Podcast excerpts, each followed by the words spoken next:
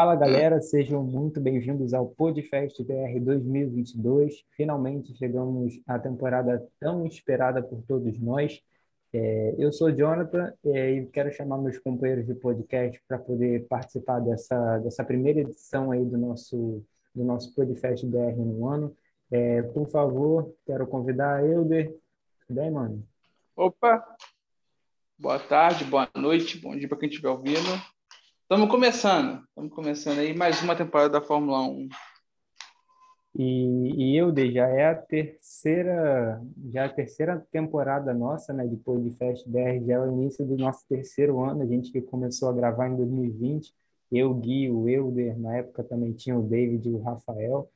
É, hoje a gente está aí começando a, a, nossa terceira temporada juntos e, e, com a nossa segunda temporada junto, né, nossa é, desde o ano passado.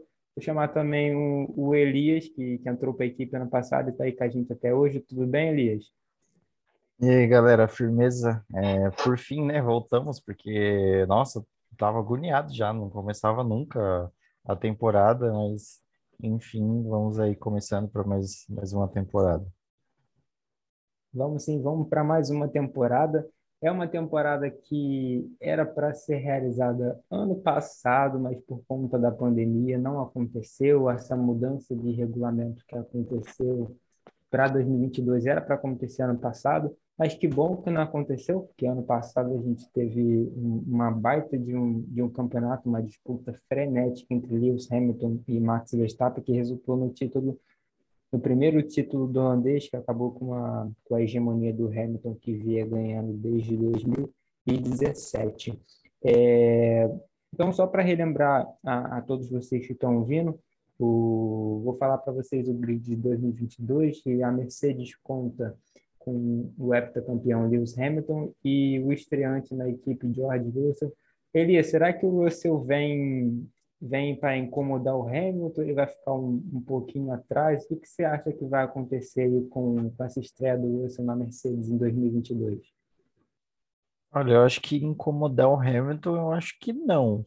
É, é um pouco difícil de, de acontecer isso, até porque a gente sabe que a preferência é do Hamilton, é, até porque também a questão do, da temporada passada é, que a gente sabe que tem aquele é, requinte de vingança, né? Tipo, de como essa temporada aconteceu. Porque, é, e tal. Eu acho que vai ser difícil, mas eu acho que a, a Mercedes vai somar muito com, com o George, porque eu, eu acho que assim, o, o Russell é muito mais agressivo do que o Bottas.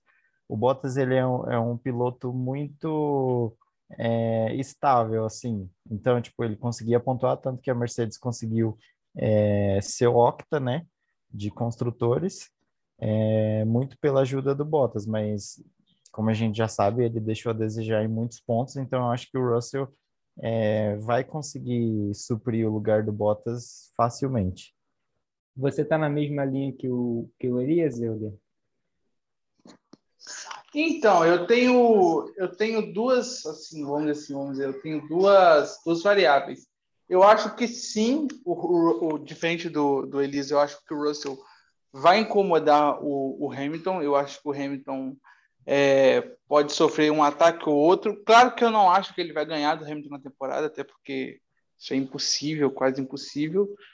Mas eu acho que ele vai incomodar sim algumas pistas. É, só que eu já acho que a Mercedes não vai vir com a mesma força do ano passado. É, eu já acho que o Lewis Hamilton não vai vir com essa, como ele disse, com essa sede de vingança. Acho que ele vai vir um pouco mais calmo, mais leve. E aí vai depender muito do que ser, do que vai ser as outras equipes para a gente poder avaliar a Mercedes. Mas eu acho que o George Russell pode sim incomodar uma corrida ou outra. E se for comparar entre ele e o Bottas, o que o Bottas era e o que o George Russell vai ser, só o tempo vai dizer, porque o Valtteri Bottas era um piloto que não atacava muito, era um piloto mais frio, mais um pouco mais calmo, mas ele trazia pontos importantes. Diferente do, do George Russell, que pode ser um cara que vai atacar, que vai para frente, que vai querer lutar ali de igual para igual, mas que pode ter muitos azares e perder muitos pontos. Então vamos ver é, o que o futuro vai dizer, e quem vai aí é, no final da temporada ser assim visto como a melhor opção para Mercedes. Se era ter continuado com Bottas ou se foi realmente a escolha de George Russell a decisão certa tomada.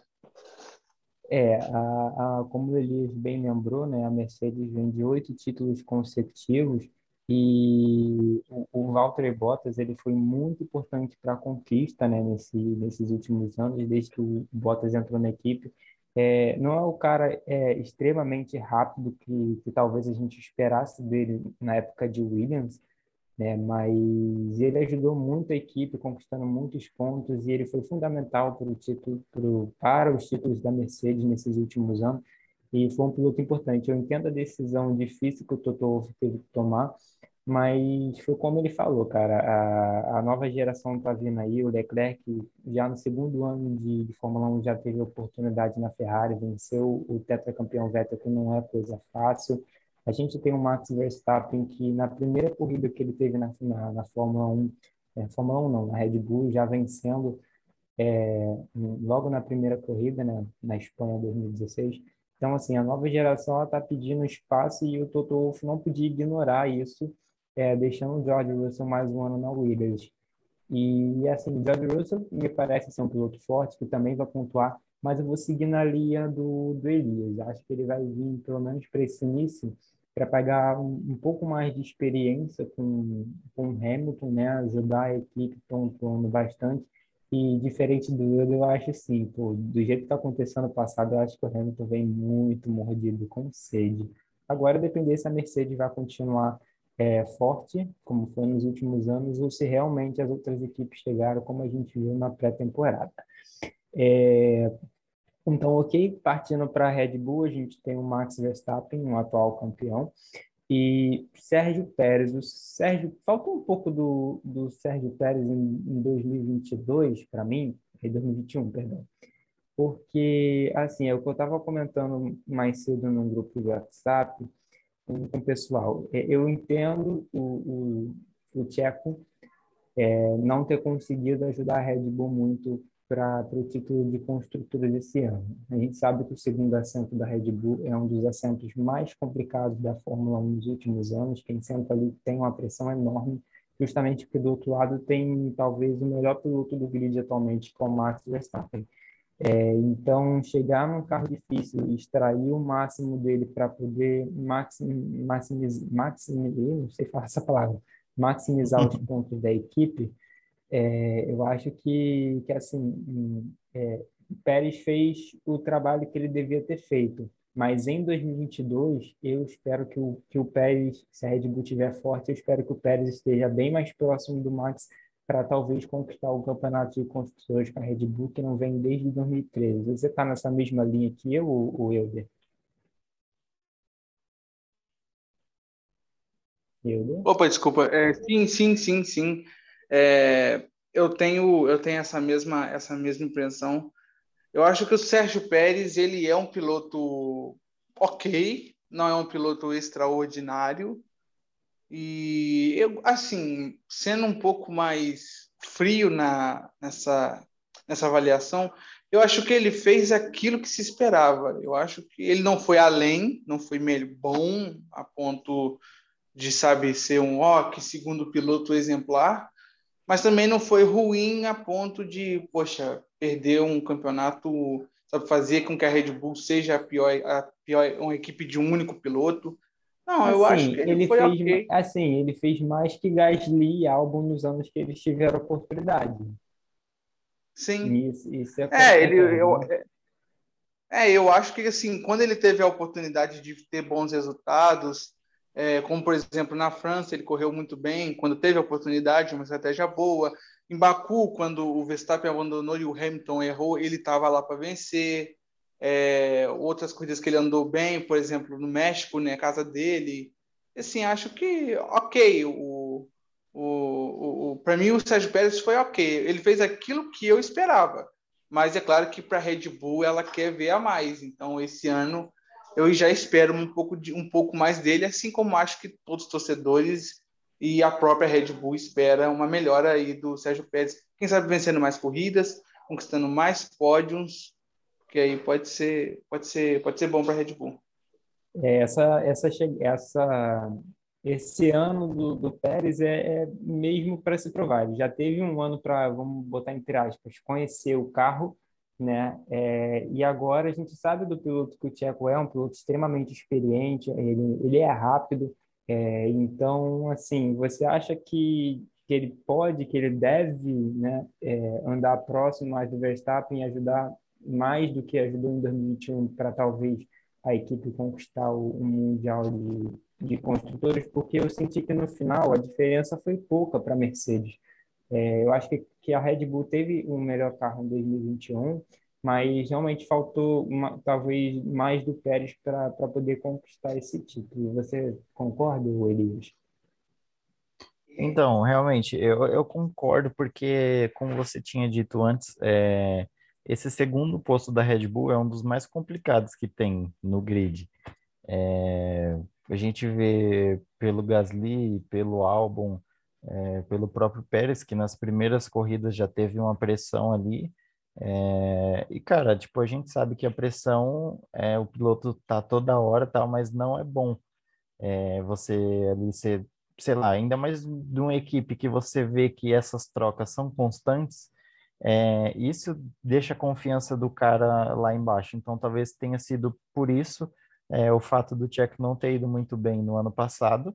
É, embora a gente tinha até falado algumas coisas aqui que tanto ele quanto o Lando é, poderia ser de certa forma protagonista porque as vitórias iam cair no colo dele se alguma coisa acontecesse com o Hamilton e com com Verstappen foi basicamente o que aconteceu né é, no caso com com o Pérez. Infelizmente, com o Lando não aconteceu. É... Aconteceu com o Ricardo Mas... Monza. É, aconteceu com o Ricardo. É... Enfim, mas eu acho que, como eu posso dizer, esse ano ele, por mais que o carro seja diferente tal, ele já conhece a equipe, isso vale muito também. É... E ele terminou a temporada numa fase boa. É, acho que principalmente da última corrida ali, que ele conseguiu meio que duelar com o Hamilton tal, então era aquilo que todo mundo esperava dele, é, por mais que assim não tenha tido feito tanta diferença naquele momento, é, mas acho que futuramente ele, ele conseguiu ali provar alguma coisa, que ele consegue ser um piloto, um segundo piloto que ajude o, o Max, que também ele sabe também que ele não é o piloto que vai ganhar o campeonato, ele sabe também que ele está na, na Red Bull para ajudar o Max.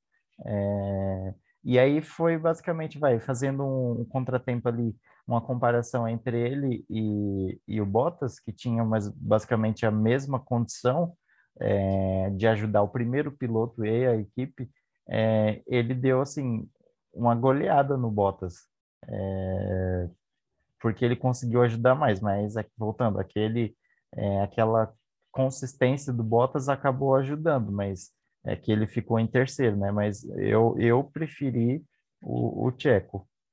É, eu, eu concordo com você. Eu acho que o, o acho, acho, eu acho o seguinte, né? Depois que a gente viu o que aconteceu em Abu Dhabi, né, dessa disputa com do Hamilton com o Pérez, que o Pérez né, ajudou muito o Verstappen a tirar uma, uma boa vantagem depois do boxe, depois do, pit stop é, a gente viu que o Pérez ele tipo ajudou muito o, o, Verstappen, né? E a gente fazendo uma comparação, a gente vê que o Bottas ele sempre foi mais importante para a equipe do que propriamente para o Lewis Hamilton. E a gente viu algo diferente no Pérez. O Pérez foi mais importante para o Verstappen do que propriamente para a Red Bull. Mas no final cada um se interage de uma forma, porque você ajudando a equipe, de certa forma, você ajuda o Hamilton na, na Mercedes, se você ajuda o Verstappen, de certa forma, você também ajuda é, o, o, a Red Bull. Então, assim, o Pérez, é, ele provou que, que o, o, que o Bottas não conseguiu fazer, né? O, o Pérez foi fundamental é, na disputa de pilotos e o Bottas foi fundamental na, na, na disputa de construtores, eu acho, eu acredito assim. Né? Mas, enfim, encerrando o, o assunto Pérez, a gente vai partir para a Ferrari, a gente não vai ficar se alongando muito na, nas equipes, a gente vai dar só uma passada rápida. Ferrari conta com, com Charles, né, Charles Leclerc, também com o Carlos Sainz. No primeiro ano de Ferrari de Sainz, ele venceu o companheiro de equipe, é, ele terminou com, com um baita recorde de, não lembro agora quantas corridas consecutivas direto nos pontos, terminou com mais pódios que o Leclerc também. A, a diferença de pontos foi mínima, então assim a gente viu que o, que o Sainz tem muita condição, é, né, tá nivelando nível a nível, tá assim nível a nível com, com o Leclerc. Quem sabe se a Ferrari realmente tiver isso que a gente viu, vamos ter uma briga forte pelo título, não só de um, mas talvez dos dois. É, Elias, pode falar um pouquinho. É, então, em, em, dezembro eu tinha conversado com um amigo meu e falei que a Ferrari estaria forte. É, e até aqui, até o momento, ela aparece. E uma coisa que eu acho muito importante, é, assim, já adiantando um pouco o assunto, é, eu acho que não só a Ferrari em si, mas o motor Ferrari. Tanto que, se você for reparar na pré-temporada, a Haas e a Alfa Romeo fizeram é, coisas diferentes do, do ano passado. Então, eu acho que isso tem muito a ver com o motor. Mas aí, já focando nesse lado e deixando essas coisas para depois, é... ah, eu gosto muito do Sainz, é... desde a época da McLaren. Ele é um piloto muito arrojado. Eu acho ele também um piloto muito constante, muito agressivo. É, e aquele embate que ele teve com o Leclerc também mostra muito essa estabilidade que ele tem.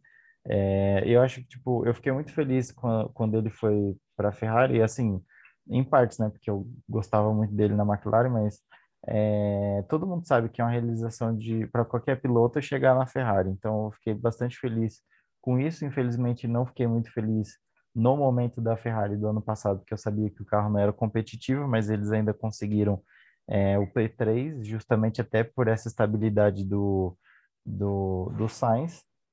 Eu acho que esse ano, eu acho que ele também vai conseguir é, superar o Leclerc, tirando assim a parte se tiver alguma ordem de equipe, aí óbvio que a preferência vai ser do Leclerc, mas eu acho o Sainz mais piloto que, que, que o Charles. E, e aí, sobre o campeonato, cara, eu acho que a Ferrari vai brigar pela ponta. Eu não sei se vai ser equipe campeã de construtores, mas com certeza, assim, vai ser um P3 se ficar ali no mínimo P3, mas disputando é, tanto P1 quanto P2. Não vai ser igual ano passado que é, o P1 e o P2 ficou entre a Mercedes e a Red Bull com, e, e tal. Eu acho que vai ter essa briga aí no, entre essas três. É, o... você pontuou bem. Eu não vou. Def... É, a Ferrari já tinha deixado. Parece que ela deixou claro, não, não sei até onde isso é verdade, mas a, a Ferrari parece que é, deixou claro que não haveria ordem de equipe na temporada, né? Que deixaria seus dois pilotos é, livres, vamos dizer assim. Mas eu acredito que chegando do meio, talvez do, do meio assim, da temporada para o fim, quem tiver à frente brigando por alguma coisa, talvez realmente tenha a, a prioridade. Mas de início, a Ferrari não vai priorizar ninguém, até porque a Ferrari viu o que aconteceu em 2021. É, o, o Sainz foi muito consistente durante a temporada inteira, praticamente. O Leclerc, se você olhar o Leclerc também, ele foi, de certa forma foi consistente, não tanto quanto o Sainz, e o Leclerc também teve o azar de Mônaco, né? Em casa ele ia fazer a pole, talvez ia ganhar a corrida. Só que aí na outra tentativa dele, ele bateu o carro e não correu, né? Então, tipo assim, se ele fosse ganhar a corrida, seriam mais 25 pontos. Se ele fosse segundo, seriam mais 18. Então, tipo assim, foram pontos que fizeram falta para o Leclerc na temporada. Mas também não justifica, não, não é demérito nenhum do Sainz. O Sainz fez uma temporada particular é, uma temporada espetacular, particular. É, mas enfim, eu vou passar a bola agora para o Euder, que também, junto a mim, também é ferrarista. É, essa disputa de 2022 entre Charles e, e, Carlos vai ser muito interessante. A gente espera ver outra disputa muito equilibrada entre os dois. Mas, Euder, se você fosse escolher um agora para ser, vamos botar, para brigar por título é, para a equipe ser campeã? Vamos, vamos, é, quem você confiaria mais? Você confiaria mais no Charles ou você confiaria mais no Sainz? É, quem você escolheria? Olha, para vitórias, eu obviamente escolheria Charles Leclerc. Eu acho que o Leclerc tem um potencial de campeão, é, tem um calibre de campeão, já venceu, sabe o caminho da vitória, é um cara arrojado. Só que a gente sabe que só vitória não faz um campeonato. E aí entra a questão da consistência, que aí entra o Carlos Sainz. O Carlos Sainz não é aquele cara que gosta de se aparecer nos holofotes, vencer. É um cara que, sabe, tá, tá chegando agora, talvez com um carro bom. É a primeira oportunidade se, se a Ferrari realmente demonstrar o que demonstrou na pré-temporada na temporada. Vai ser a primeira vez que o Carlos Sainz vai ter um carro que pode brigar por vitórias na mão. E assim, sendo sincero, hoje eu acho o, o Leclerc mais preparado para brigar pelo título. Porém, se for decidido na questão da consistência, eu acho que o Sainz pode levar, porque o Leclerc, do mesmo jeito que ele tem potencial para ganhar, ele também tem o potencial para azar, né? Então, acho que combina com, com o Leclerc e vencer e ter azar. Já o Sainz é aquele cara que não aparece, mas que pode ali comendo pela beirada e acabar chegando na final, na, numa, no eventual final de campeonato com chances. Então, eu acho que a Ferrari está bem servida. Eu acho que se eu fosse ter que escolher hoje a melhor dupla da Fórmula 1, eu acho que a Ferrari tem a melhor dupla, porque ela tem consistência e ela tem vitória. Então, eu acho que, que a Ferrari hoje ela tem o melhor conjunto carro barra dupla da Fórmula 1. É, em questão da dupla, eu concordo. Eu acho que Carlos e, e, e Charles atualmente talvez seja a dupla mais forte do grid em termos de consistência, em termos de, de velocidade, e os dois se completam, né? O, o, Leclerc ele é muito ele é muito veloz em volta lançada né? qualificação ele tipo detona sabe ele tanto que no primeiro ano dele de Ferrari se eu não me engano foram nove pole position e a Ferrari não era nem o melhor carro do ano. É, não vou falar do, do motor, não, porque, enfim. É, mas, é, mas, de qualquer forma, ano passado, naquele carro horroroso de 2020, é, de um carro horroroso de 2020, né, o, o SF era o 1000, é, o SF 1000, tipo assim, o Leclerc ele conquistou, se eu não me engano, dois ou três pódios com aquele carro e, e ano passado conquistou apenas um. Então, assim, é, o Leclerc é um cara surpreendente, rápido em volta lançada, um Mr. Pole, vamos colocar assim. E o Sainz, eu acho que é um dos caras que não é tão veloz assim em volta lançada, mas o poder dele dentro de uma corrida, né, é, assim, é fantástica. Ele é um, um cara extremamente forte. Então, assim, os dois ele, eles se completam, sabe? Eu acho que sim, a gente tem diante dos nossos olhos talvez a melhor dupla do grid, batendo muito na tecla de que Hamilton e Russell também tem esse potencial de ser a melhor do grid, mas tudo isso vai ser respondido é, no final da temporada quando a gente vê o, o resultado, né? É, só para encerrar essas quatro principais equipes, a gente vai falar mais um pouquinho depois das outras equipes. É, a gente vai falar agora um pouquinho da McLaren, né, que, que é outra equipe que foi bom, né, conquistou vitória no passado, é, teve, teve uns momentos bons, teve uns momentos complicados. O início da temporada da McLaren ano passado foi muito forte, só que na outra metade é, talvez tenha ficado faltando um, um pouquinho. O Elias vai até poder falar melhor porque a equipe dele. É, vamos lá. O Norris, a gente sabe, ele já se provou que é um baita de um piloto que tem sim potencial é, para quem sabe, se a McLaren tiver condições de dar um carro para ele é, brigar pelo título, a gente tem certeza agora de que vai brigar, né?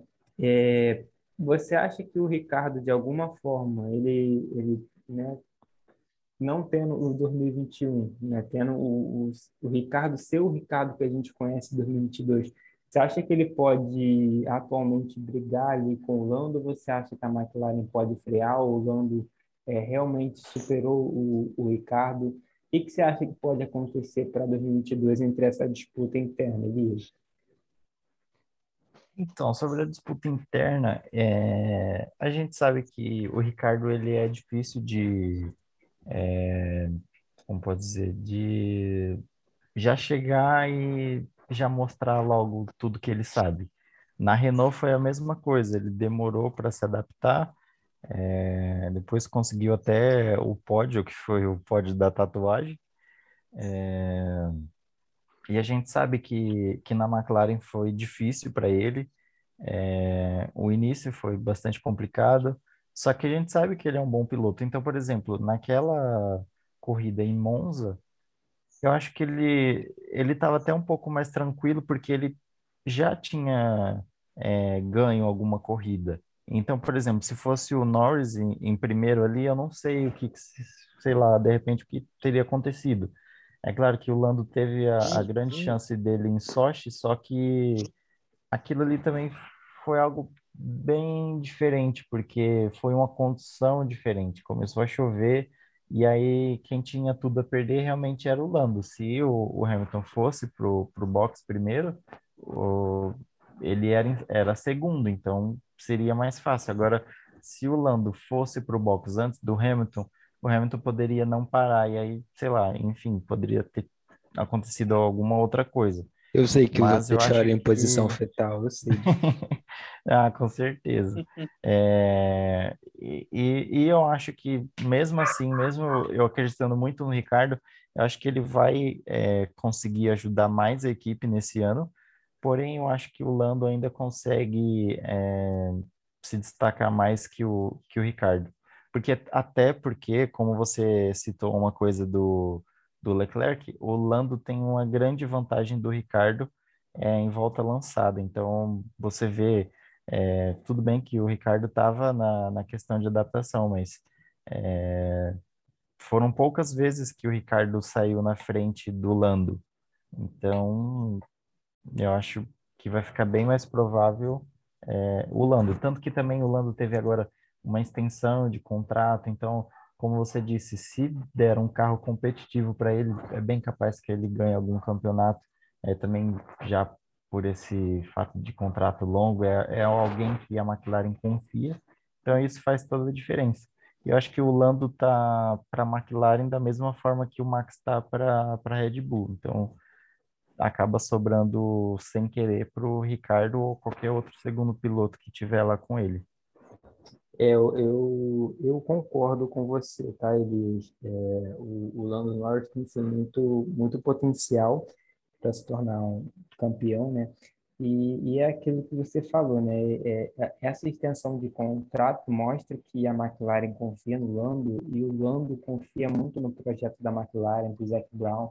É, então, e vendo que o Lando tem muito, acho que todo piloto ali na Fórmula 1 tem o desejo de ser campeão. De ser campeão mas vendo que o Lando é, ele confia na equipe, continua ali por, por múltiplos anos, tanto tempo, é, eu acho que pode sim vir muita coisa boa para para a McLaren e o Lando é o público disso. Então, por isso que às vezes eu fico muito receoso do pessoal falando, ah, se o Hamilton sair, a Mercedes vai contratar o Lando. Gente, o Lando não sai da McLaren. Eu, eu, eu bato o pé e eu confirmo, o Lando não vai sair da McLaren agora eu coloco qualquer outro nome da Mercedes, menos o nome do Norris e o Max Verstappen.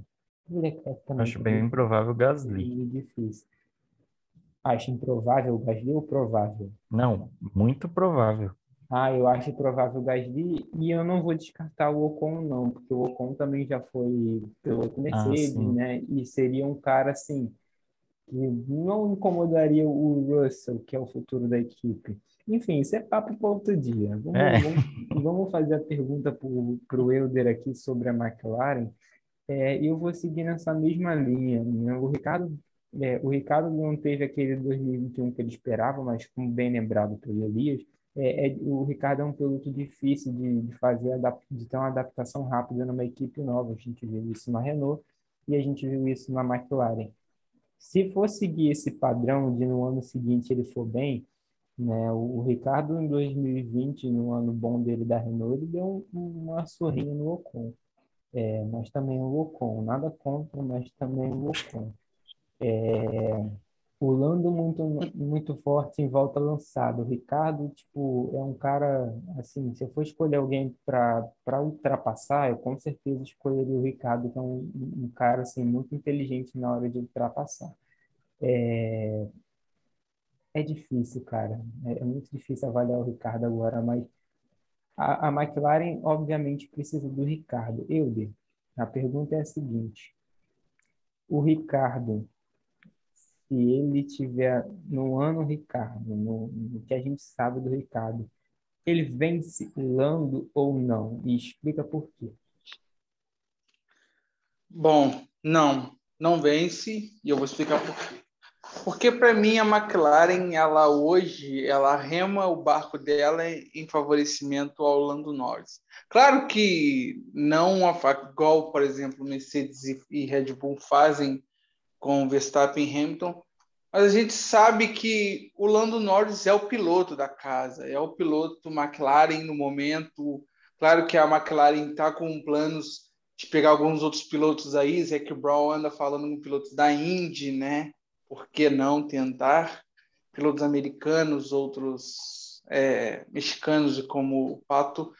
Mas eu olhando hoje, eu acho que o, o Lando Norris ele é muito mais piloto do, do que o Ricardo e assim, mesmo que o Ricardo tenha uma temporada como ele teve é, no segundo ano de Renault, nos outros anos aí é, que ele teve bem na Red Bull, é, eu acho que não. Eu acho que o Norris tem potencial para poder bater no Ricardo e, e fazer ele de gato sapato. A não ser que o Norris comece a ter azar, quebra, mas eu acho muito difícil. Eu acho que o Lando Norris, mais uma vez, vai vencer o Ricardo fácil, apesar de que o Ricardo já tem uma vitória com a McLaren e o Norris não, né? E isso, obviamente, deve machucar muito o coração do streaming é, inglês, né? Com certeza. É, então a gente entra num consenso, porque eu também vou concordar aqui, de que o Lando Norris realmente já superou o, o Ricardo em termos de, de pilotagem no geral, né? a gente acaba chegando no consenso, até porque essa coisa de adaptação, ela acaba que manchando muito a imagem de, é, de um piloto de Fórmula 1, sabe? Se você é um piloto de Fórmula 1, você sabe que você pode, talvez ou não, mudar de equipe, você sabe que você precisa, tipo, extrair o máximo que você sabe o mais rápido possível. O Ricardo tem essa dificuldade. Então, na nossa cabeça, a gente acaba que e tendo esse, essa, sempre essa dúvida, essa pulga atrás da orelha, em relação ao, ao Ricardo, mas eu concordo que o Lando, é, em, condições iguais ali, o Ricardo sendo Ricardo, Lando sendo Lando, eu acho que essa briga vai ser boa, mas eu apostaria na ficha no Lando Norris, tá? É, enfim, vamos partir para outro assunto, depois a gente fala um pouquinho das equipes. É, vamos falar das pinturas do carro de 2022, que as pinturas é, eu, eu achei no geral muito bonita a, as pinturas, né? Eu vou, eu vou falando aqui, vamos, falar, vamos fazer o seguinte, vamos fazer a dinâmica aqui. Eu vou falar o carro, vocês obviamente já viram todos os carros, e vocês vão dar uma nota e explicar essa nota, é, por que você deu essa nota para esse carro, e enfim, falar a, a, a opinião de vocês, tá? Então, vamos começar. É, a Raiz, mas eu vou falar a Raiz depois da saída do Mazepin, Elias. A, a Haas atual. É, atual. Atual. Cara, eu acho que de 0 a 10, eu acho que 6, porque não tá feia, mas eu acho que eles também tiveram pouco tempo para fazer alguma coisa. Pode ser que até mude depois, que eu acho bem provável, mas 6, vai, para não ser injusto com a coitada. É, eu, inclusive, a pintura antes da saída da Araucária eu acho horrível. Daria uma nota menor. É, tipo, um nada. eu, Raiz. Olha, eu acho que a pintura agora tá ok. Acho que poderia ter deixado ela um pouco mais branca. Uma nota assim, para ser, para não ser tão justo ou injusto, acho que cinco é uma nota ok, ali meio termo acho que ela pode, acho que poderiam ter melhorado. Depois que a, que a empresa lá saiu eles poderiam ter melhorado ela. Mas eles decidiram manter aquele padrão raso ali né? Então ok. É, vamos lá. Alfa Romeo. Elias Putz, a Alfa eu achei muito bonita, uma das mais bonitas. Eu vou dar 9, mano. Não, vou dar 10, vai. Não tem problema é, mais de um carro T10, É, né? não, não tem problema não. Depois, se quiser, a Ah, gente então, pode. Depois no final a gente ranqueia, né, o top, então eu vou dar 10. Tá, 10 para Alfa Romeo. É, eu esqueci de falar da Haas, né? Eu acho a boni- rapidinho. Eu acho essa essa Haas nova de agora bonita, tipo, poderia, lógico, ser melhor, então eu vou dar um, um, um 7 para essa Haas. É, Euler, Alfa Romeo. Maravilhosa, maravilhosa. A Alfa Romeo está realmente com um dos carros mais bonitos que eu me lembro da, da, da até mesmo Sauber, da, da época de Sauber, acho que a Alfa Romeo fez um dos melhores carros que eu já vi. Mas há detalhes que eu, que eu assim, posso, pelo meu gosto, eu não gostei. Então vou dar um 9 ali, quase 10, faltou um pouquinho, quase. É, eu achei essa Alfa Romeo muito bonita, né? E, aliás, a, a Alfa Romeo tem o dom de fazer carro bonito, porque nas últimas três temporadas eu achei os carros da, da Alfa Romeo é, muito belíssimo. E eu vou dar um, um 9. Algo que eu não gostei na Alfa Romeo, podem me matar se vocês quiserem, mas eu não gostei da, da fonte, né? Da letra escrita Alfa Romeo, tipo. Achei muito grande, achei muito chamativo, tipo assim, letras assim, eu prefiro que sejam menores, sabe? Tipo, e, e simples, tipo, ordem. O ordem na lateral ali, tipo, eu acho bonito, mas é- essa, essas letras muito gigantes, assim, eu não, eu não curti muito na, na Alfa Romeo. Então eu vou dar um, um- é, um 9 mesmo, vou dar um 9 para Alfa Romeo. Vamos partir agora para a oitava colocada do ano passado, que foi a Williams. Olha, Elias. Nossa, a aviação cometa com leito é, eu achei muito bonita. É, a- oito. É, tem, tem alguns detalhes que eu não gostei, tipo, alguns detalhes em vermelho que eu achei que ficou meio nada a ver, mas é, um- eu falei oito ou nove? Oito, né? Oito, falou oito. Oito tá de bom tamanho. Beleza. Euler. Ah, eu concordo com, com o que Elias disse. Eu também dou um 8. Apesar de eu gostar muito de azul, é, teve alguns detalhes que, assim como esse próprio, essa parte, essa parte meia vermelha, e sem contar que, sabe, o carro, o carro, eu acho que poderia ter tido alguns, alguns outros detalhes em branco ali para poder fazer uma, um degradê, acho que ficaria bem legal. É, mas aí é questão de gosto, né? Gosto não se discute. Então, para mim, é um 8 também, bem justo para Williams. É, eu, eu confesso que eu amei essa Williams, eu amo esse, esse tom mais escuro da, da, de azul, né? E, e a Williams, para mim, ela soube fazer muito bem é, essa escolha. É, e eu, eu sou viúvão, eu sou viúvão desse carro mesmo, cara. Eu vou dar um 10 para Williams, que eu amei. Né? Eu só realmente não entendi também que tem realmente tem os detalhes vermelhos, só que eu não sei da onde que a Williams tirou esse vermelho da equipe.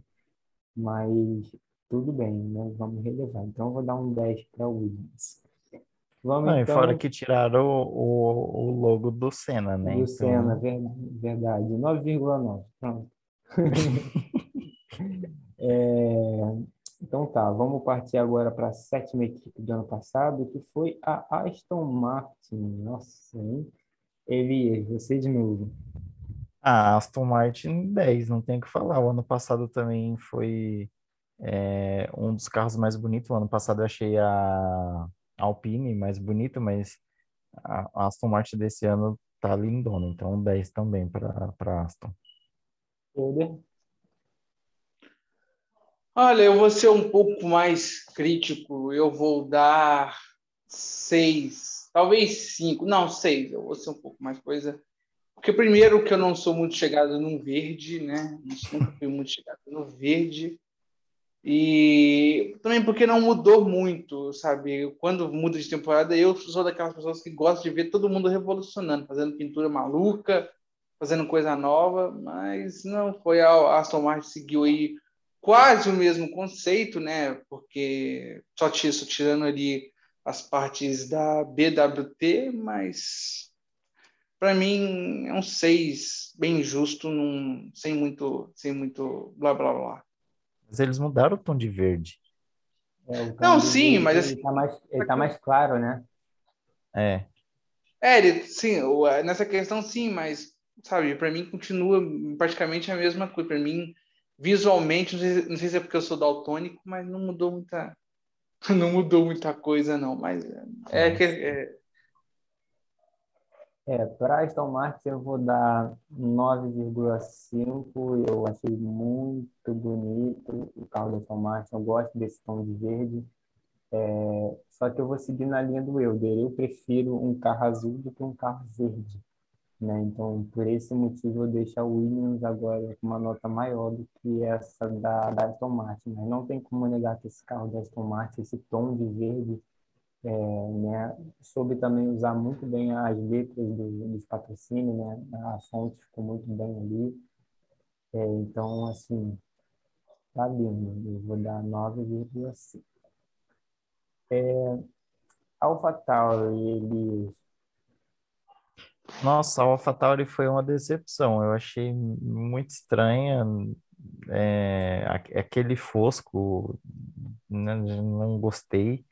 É, vou dar quatro, porque eu sou bonzinho. Nossa, quatro porque é bonzinho. E você, Euler, você vai dar quanto? Olha, eu vou falar pra você, se eu acho que se eu e o Elias montasse uma equipe em questão de cor, nós ia, nós ia debater muito, porque eu achei a pintura da AlphaTauri muito legal, velho. Mesmo não mudando muito, eu gosto muito de pintura fosca, amo de paixão, e acho que esse branco com esse azul quase, azul bem escuro ali, a gente olhando de longe pode parecer até um preto, mas é azul, né? Eu acho muito bonito, cara. Eu acho demais a pintura. Eu vou dar aí um 8 bem dado, porque eu acho a pintura da AlphaTauri bem legal, cara. Mesmo me- agora, eu só não dou 10 porque tá repeti- quase repetindo. Então, né? Então, quebra nesse quesito. Certo, eu vou, eu vou seguir a linha do, do Elias. Eu achei um carro bem esquisito, né, bem estranho. É, eu também, assim, até, por eu até sou fã do, um pouquinho da pintura fosca, mas sei lá, esse carro não, não, não os olhos, sabe? Eu não vou dar quatro igual Elias deu, tipo, vou dar um. Vou dar um, um seis, tá bom? Vou dar um seis aqui para passar de ano para para AlphaTauri e tá, tá de bom tamanho, né? Agora vamos para para Alpine, que para muitos ano passado foi o carro mais bonito, esse ano acrescentaram rosa. Elias. Então, o carro oficial, que é o azul com rosa, eu achei bonito, porém, como ficou aquela sombra do carro do ano passado, que acho que acaba até ofuscando, mas é, mesmo assim ainda continua bonito, mas eu vou dar um 7. Beleza, Elias? Ah, calma aí, desculpa. E sobre Ah, o carro rosa, Isso, fala do, é, fala do rosa. Eu dou 10 porque eu sou viúvo da Racing Point, então é por isso. Nossa, a Racing Point era muito bonita, mas eu na época não gostava. né? É sério, eu não gostava da Racing Point na época e eu ficava assim, gente, é meio esquisito. Mas depois, um tempo depois, eu fiquei vendo as fotos e falei, nossa, gente, mas que carro bonito. Euler, Alpine. Olha, eu gostei do azul. Sempre- Eu acho que o azul da Alpine é maravilhoso. Porém, o rosa me decepcionou, sabe? Eu sou um daqueles caras que, se eu tivesse que fazer esse carro, acho que eu conversaria com o pessoal da, da BWT, colocaria aí um rosa mais neon, aquele rosa que a gente costuma ver naquelas propagandas de Miami, Miami Vice, aquelas coisas meio, meio retrô. Eu acho que esse rosa ficou muito, mas muito claro. Mas o carro, o conceito do carro é bonito. Então, aí, para ser um meio termo, eu vou dar um 6 aí, porque eu acho que o conceito do carro é bonito, porém o rosa poderia ter sido um pouco mais escuro para poder combinar mais com o azul, que também é lindo. É, dispensa comentários. É, eu. Você nunca. Eu, eu, Rosa, você vai dar quanto pro Rosa? Então, para aquele lá, eu para aquele carro que, que eles fizeram, vai ser, acho que vai ser Jeddah, né? Vai ser um corrida Jeddah. Bahrein, Jeddah apenas. Só, o resto vai Bahrein ser Jeddah. Eu não gostei, não, cara. Esse aí eu vou dar dois, porque achei horroroso. Sinceramente, se eu não gostei do carro metade rosa, imagine ele todo. Então, não. Beleza. É, Alpine tá ok. Eu, eu gostei desse, desse carro azul, ape- apesar do tom de azul ser muito parecido com o do ano passado, acrescentou esses rosas, né?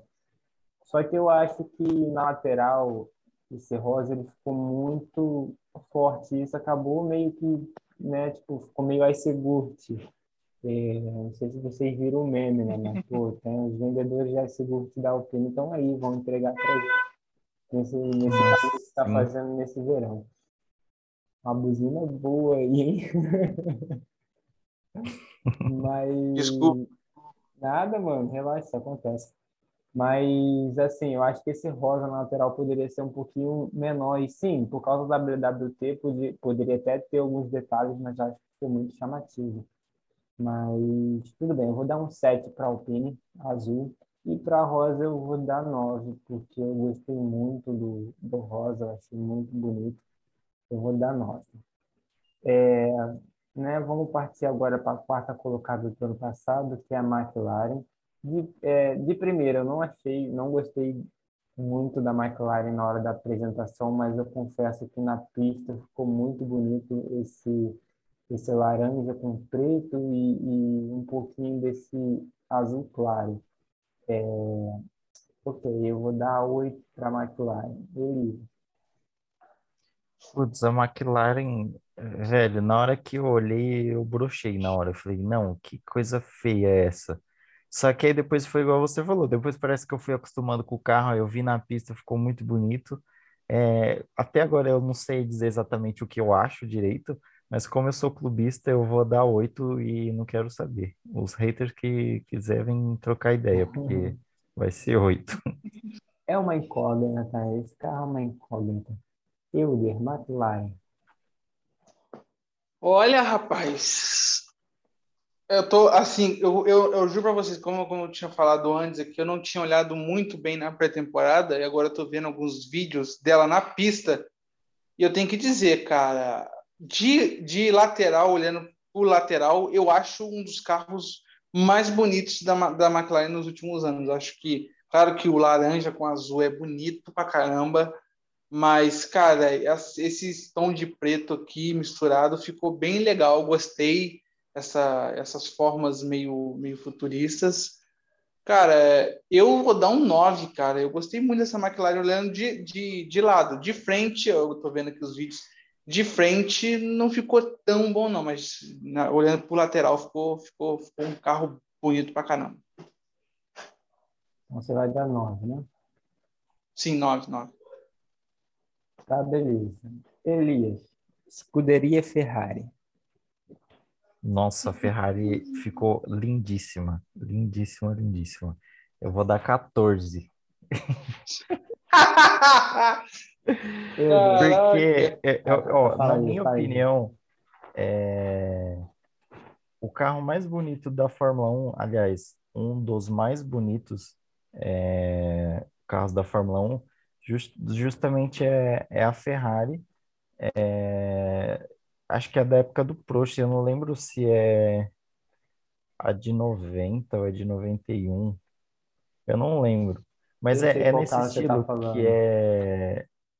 Mano, é, é ó, pesquisei aqui, é de 90. E, e- e é, é um dos carros que eu acho mais bonito. E ficou muito parecido pelos tons de preto, é, pelo tom do vermelho, que ficou um pouco mais escuro, não que o outro fosse feio, né? O, o tom clássico da Ferrari. Mas, mas eu achei muito bonito. E, e, e não teve invenção, né? Aquele verde do nada, um degradê também sem sentido. Tipo, eu achei que foi muito bom. Então, é, até o, o desenho do bico, assim, eu achei que ficou bonito. Só aquela lateral que ficou muito larga, eu achei um pouco estranho, mas é, falando de cor, assim, então vou dar 14, se possível. Nota máxima para Ferrari. Euler, Caraca, mano. Mil, mil, mil, mil, mil, mil, mil. Que carro maravilhoso. Para mim, eu, eu vou ser sincero, desde a década de 90, para mim é o, é o carro mais bonito da Ferrari, cara.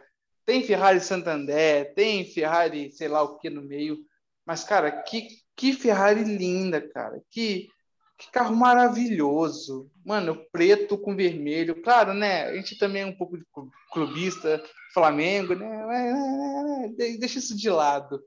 Cara, mas esse carro é maravilhoso. Para mim, a Ferrari acertou na mão na pintura e tomara que também acerte no, no carro, no desempenho, porque se, a, se o desempenho do carro for igual a pintura, a Ferrari vai dar show em todos os aspectos esse ano.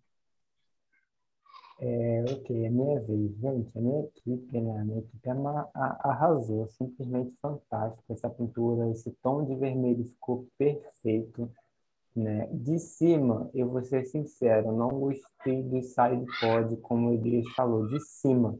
Mas você olhando de lado, de trás, o desenho de como ele fica, gente, tipo, é muito perfeito.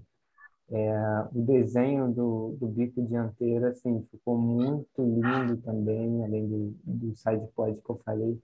Inclusive no carro do Leclerc, que eu estou olhando para ele agora, o capacete do Leclerc, que aula de capacete, eu achei muito bonito, ficou, me lembrou muito o próprio Schumacher, né? É, a Ferrari completando 75 anos, é, e essa homenagem que eles fizeram ali em cima do, do carro, né? bem onde estava a Miss Window ano passado, ficou muito bonito. Eles colocaram preto com 75 e as cores da Itália ali embaixo em destaque, tipo, ficou muito bonito. Só uma coisa que eu mudaria, se tem uma coisa que eu mudaria nesse carro, seria só a cor do número, eu acho que esse preto nesse vermelho ficou meio esquisito. Eu acho que se, ah, verdade. É, eu acho que se a cor do número fosse branco, uhum. ficaria, ficaria melhor. Mas para mim, mano, assim, não tem Ou como. até preto, mas com contorno branco, né? É, foi Isso, até o que também é, faltou na McLaren, porque acho que fica um pouco ilegível aquele azul mais claro no preto. Poderia ter, ou até a parte da frente ali do bico que tá aquele azul sobre o laranja. Poderia ter pelo menos um contorno preto, acho que ficaria bem melhor. Verdade, eu concordo com você. Verdade. Um, contorno branco seria o quê? Enfim, para mim é o carro mais bonito. Agora vamos partir para a segunda colocada do ano passado. Estou falando em ordem de, de, de, construtores ano passado, tá, gente? Em ordem de beleza, não. É, vamos para falar da, da Red Bull. É, eu vou falar, a Red Bull Tipo, eu, eu gosto, acho bonito a pintura, acho bem, né, bem, não vou falar bem ok, né, mas eu acho bonito, é, só não gostei muito desse bico de tucano e porque é a mesma, é a mesmice, todo ano é a, é a mesma coisa, então não é algo que já me surpreende. Eu gosto de algo surpreendente. A Red Bull faz a mesma coisa desde 2016 no carro e, tipo, é, é isso aí, eu acho bonito, mas não passa disso. Da enjoou para mim, então acho que vou dar um 7 para Red Bull. E, e só para destacar mesmo que o bico do, do, PS, do PSDB ficou bem esquisito mesmo, meu Deus. Roubando tua piada, roubando piada na cara de Então, mano, é, é isso que você falou. É bonito? É bonito. Mas é bonito, assim, em 2016, porque não teve muitas alterações que você fala, nossa, olha, isso foi muito diferente. Acho que o, o mais diferente foi a questão do bico, que ela até já tinha é, esse bico de tucano aí amarelo, só que agora parece que prolongou mais e ele destacou. E, mas é a mesma coisa, tipo, é, pela falta de criatividade eu vou dar três. Uau! Euler. Tem clubismo também envolvido. É. Se eu fosse envolver clubismo, essa, essa, essa, equipe daria zero.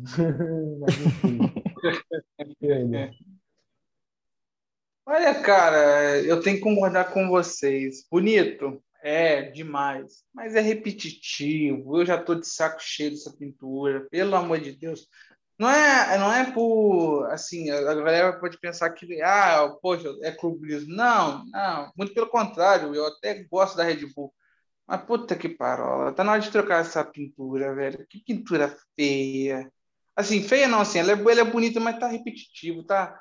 Sabe aquela coisa que você começa a ficar vendo, vendo, começa a, a enjoar? Então, já me enjoou e eu vou ser muito crítico com a Red Bull. Eu vou dar um, um mísero 1, porque ridículo. Pô, ridículo. Podia, se, se sou eu, meto um roxo ali bonitão, pô, deixaria o um negócio chique. Cara, fazendo a mesma coisa já tem que seis anos, sete anos fazendo a mesma coisa. Pô, na hora de contratar um design gráfico aí, estou no mercado, se quiserem. é, é isso aí. Gente, por acaso vocês estão ouvindo um gato miando? Não. Porque a minha gata tá querendo entrar aqui no quarto, ela tá miando.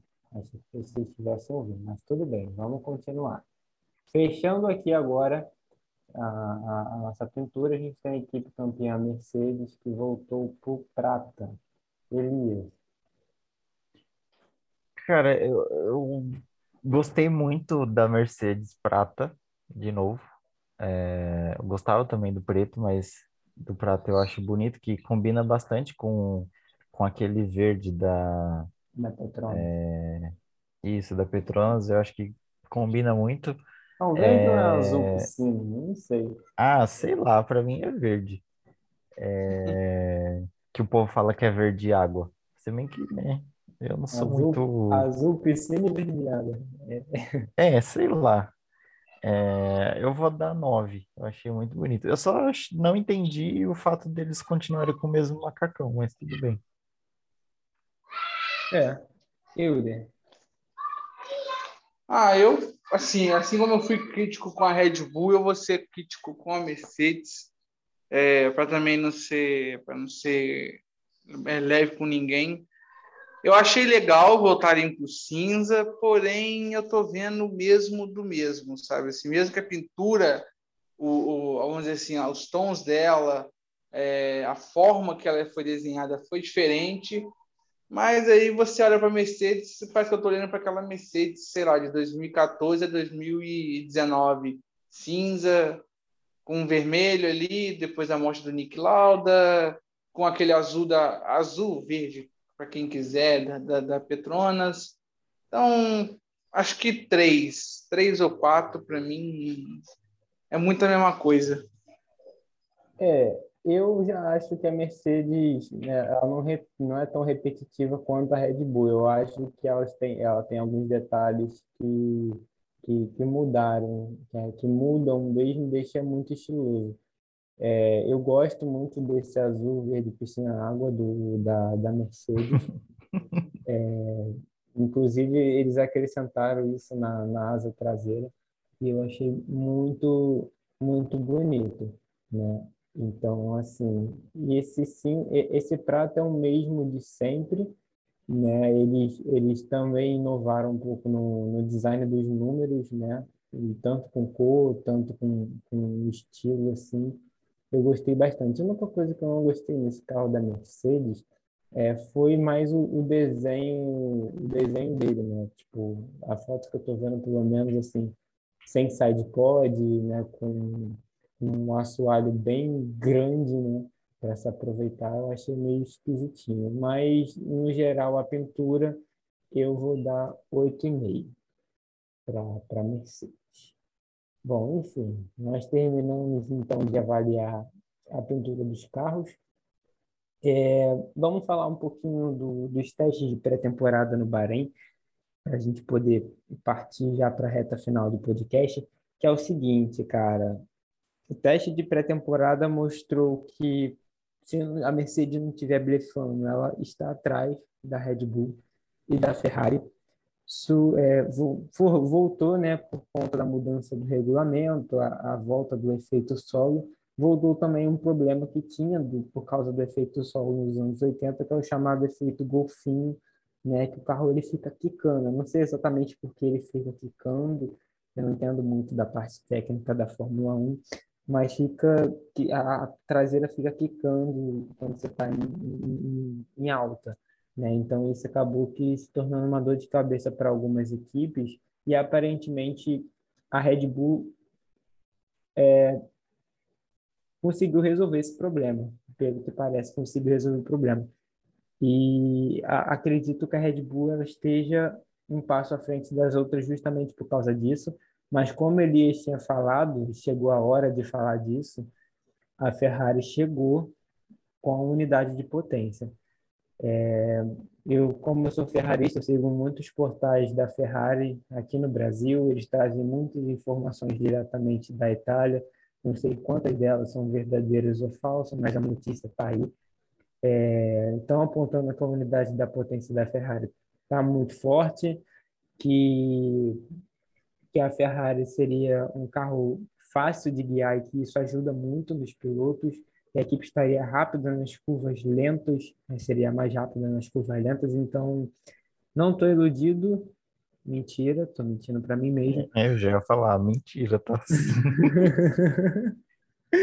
mas, mas assim, pelo que a gente viu, aponta que Red Bull e Ferrari estariam um passo à frente da Mercedes, né? A gente não sabe até quando a Mercedes está blefando, porque a gente sabe que todo ano a Mercedes tem um blefzinho, é, para dar uma avaliada no geral, é, a Alfa Romeo parece estar tá com, com alguns problemas, a Haas ela foi rápida, mas tem essa questão toda da confiabilidade, que não deram muitas voltas, né? É, a Aston Martin está meio tá meio paia também assim com com Vettel, com Stroll, não é? Eu também não espero grandes coisas da Aston Martin.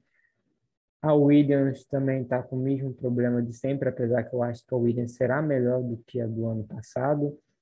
E uma equipe que, que eu vi hoje notícias de que pode surpreender todo mundo é a Alpine. Tá? Estão falando que a Alpine escondeu muito o jogo, que ela teria resolvido o problema desse efeito golfinho e que o carro seria competitivo o suficiente. Tá? Então, sem prolongar muito, acho que a AlphaTauri vai seguir a mesma linha da Red Bull, mas um pouquinho atrás. Imagina, a equipe irmã ganhando a equipe principal, acho difícil. Então, eu boto a AlphaTauri um pouquinho atrás. É, esqueci de alguma? Esqueci da McLaren. A McLaren, é, para mim, ficou faltando um pouco da McLaren nessa pré-temporada. Não vou conseguir avaliar muito bem, mas pelo que eu consegui ver, eu não acho que, que esteja tão bem quanto este, esteve no, no ano passado. Enfim, eu acho que eu, tudo que eu tinha para falar, eu falei. Elias, o que, que você. É, a gente não. Vocês dois já falaram no off que não acompanharam muita pré-temporada, mas do que, que vocês acompanharam, que vocês é, conseguiram extrair aí de informação? Então, aquilo que eu já tinha iniciado, é, a, a Ferrari vem forte mesmo, a unidade de potência dela também, porque não é só a Ferrari que está bem, é óbvio que ela vai destoar entre é, Haas e, e Alfa Romeo, só que é, é, como os dois também usam a mesma unidade, é, você vê que eles fizeram tempos bons, só que também entra naquilo que você falou, da confiabilidade. É, se eu não me engano, é, Alfa Romeo acho que foi a equipe que teve menos voltas, se eu não me engano. É, porque eles tiveram um problema aparentemente de câmbio e tal, é, e acabou prejudicando. Mas é, pelo menos no sábado, Bottas tinha feito um, uma boa volta, é, e eu achei que, que também por esse conjunto aí de, de unidade da Ferrari, é, seja a resposta. É, e aí, como eu falei, é, para brigar ali de construtores, eu acho que vai ficar é, Ferrari, Mercedes e Red Bull ali brigando entre si. É, eu não vejo, por exemplo, uma equipe com muita vantagem. É porque também, como não começou o campeonato assim, a gente não tem tanto parâmetro, que a gente sabe que na pré-temporada não quer dizer nada, porque o ano passado é, se eu não me engano, quem tinha ido melhor, acho que era a McLaren e o Ricardo, e não foi muito bem no campeonato. Então, é, não quer dizer tanta coisa. Sobre a Mercedes, a gente sabe realmente que eles blefam, tanto que é, houve uma diferença dos carros entre é, Barcelona Espanha e, e é, Barcelona e Bahrein. É, a gente teve ali uma mudança é, então não dá muito para saber. Só que uma coisa que faz sentido é justamente essa unidade de potência. Você vê que não é exclusividade da Mercedes, todo mundo que usa, é, McLaren, é, Williams, uh, Aston Martin, todas também acabou tendo, é, sei lá, não acabou mostrando tanto. Então, é um ponto ali de ficar um pouco atento. É, a gente sabe que o ano passado a Mercedes é, fez poucas atualizações no carro. É, eles não atualizaram o, o, carro em determinado momento, porque eles estavam focando nessa temporada. É, e aí, talvez até sobre aquele, aquela questão do golfinho lá que você tinha dito, é, eu acho que eles vão conseguir solucionar. É, uma das equipes que estavam mais sofrendo era justamente a Mercedes. É, o carro deles está muito colado no chão. É, sério, é, é surreal é, o que eles estão colados no chão. É, o Sim. ano passado eles tiveram um problema justamente com o assoalho por conta do regulamento, eles e Aston Martin. Então, talvez tenha sido ali na até na própria corrida do Bahrein, ali Emília Romano, talvez eles tenham sentido, mas depois acabaram se adaptando, mas eu acho que esse ano é dificuldade e dificuldade real. É, mas, enfim, o que esperar da Mercedes, né, com os blefs deles. É, mas só falando das principais, é, se citou a Alpine, eu também acho que a Alpine pode vir forte, é, ali talvez lutando por um P4 com a McLaren, é, porque eu não sei, ali do segundo pelotão, eu não sei se a McLaren vai continuar sendo a primeira, como foi o ano passado. Eu acho que pode ser uma briga boa ali com, com a Alpine. Uh, acho que eu já falei basicamente de todas, né? Red, tipo assim, Red no geral. Bull. Red Bull. É, Red Bull. É. A Red Bull, eu, eu, eu duvidei bastante, ainda mais com a pelo fato deles não continuarem em si com a Honda e ter ali uma parte independente, mas aí a Honda voltou atrás de novo. É... E aí e eu acho que eles estão realmente mais preparados nessa pré-temporada. Então eu não sei se eles estão mostrando tudo que eles têm ou se realmente eles ainda têm mais para acrescentar. É... Mas eu acho que eles também vêm forte. Eu achei que não, mas mas eles vêm bastante forte. E uma coisa que é, que, sei lá, é crucial para o campeonato é a estabilidade, né? Então, eu acho que isso vai fazer muita diferença para eles. Certo. Elias, o que, que você também pode trazer aí, trazer aí de, de informação? Como é que você avalia a pré-temporada da, das equipes, como você acha que pode ser 2022. Lembrando que tudo isso, gente, é só expectativa, não é certeza de nada, a gente não está cavando nada, tá? Mas é o que a gente é, avalia depois de uma pré-temporada, mas pode ser que algumas equipes estejam com mais problemas do que apresentaram, pode ser que outras equipes estejam com menos problema do que apresentaram, então, tipo assim, é só expectativa mesmo, meu Deus. Olha, eu vou ser, eu vou ser breve no que eu vou falar. E assim, acho que a gente tem três equipes é, em ponto de briga hoje pela, pela vitória. Acho que a Red Bull é, é, começa já com uma certa vantagem, até pelo ano passado. Acho que a Red Bull já tem uma vantagem. É, a Ferrari aparece agora de novo no topo, junto com, junto com as outras duas. E a Mercedes, assim, mesmo que ela esteja escondendo o jogo, ela, né, obviamente, deve estar no pelotão da frente. Se vai brigar por vitórias ou não, a gente vai ter que esperar ao longo da temporada. Mas acho que hoje as equipes que vão vencer corridas em 2022 é tanto Mercedes, Red Bull e a Ferrari. É claro que né, eu tô, eu tô julgando aí pela pré-temporada.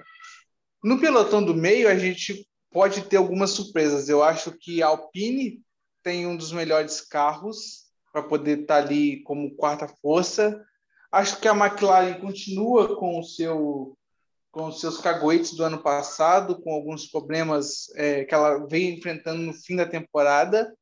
mas acho que ela pode sim brigar com a Alpine. E eu acho que botaria Haas e AlphaTauri brigando ali junto com elas. É, Aston Martin também acho que entra na briga, mas acho que Aston Martin um pouco mais para trás da, da, da AlphaTauri. Acho que a Haas vai surpreender sim, eu acho que eles têm um carro bom, até porque né, eles sacrificaram 2021 para focar só em 2022. Então eu acho que eles têm um carro bom, sim, senão óbvio, óbvio seria uma coisa totalmente absurda tudo que eles fizeram.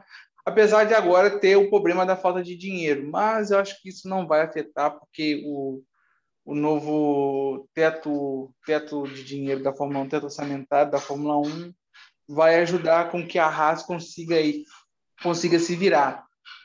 É, e agora partindo para o fundo, eu acho que a Williams e, a, e a Alfa Romeo estão bem para trás. E eu vou mais além. Eu acho que a Alfa Romeo, o motor Ferrari vai ajudar a Alfa Romeo.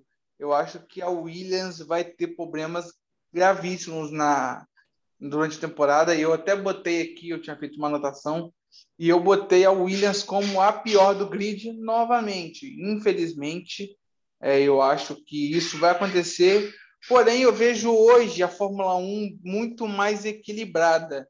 E esse equilíbrio vai ser, pode ser bom, pela questão de termos muitas brigas. Então, eu, eu, eu olho hoje, assim, eu, claro que a gente está falando, eu estou falando assim das vantagens, só que essas vantagens hoje eu, eu coloco aí muito pouco. Eu, eu, falo que a Williams vai ser a última, só que eu acho que ela vai ser a última fazendo muito, muitos pontos.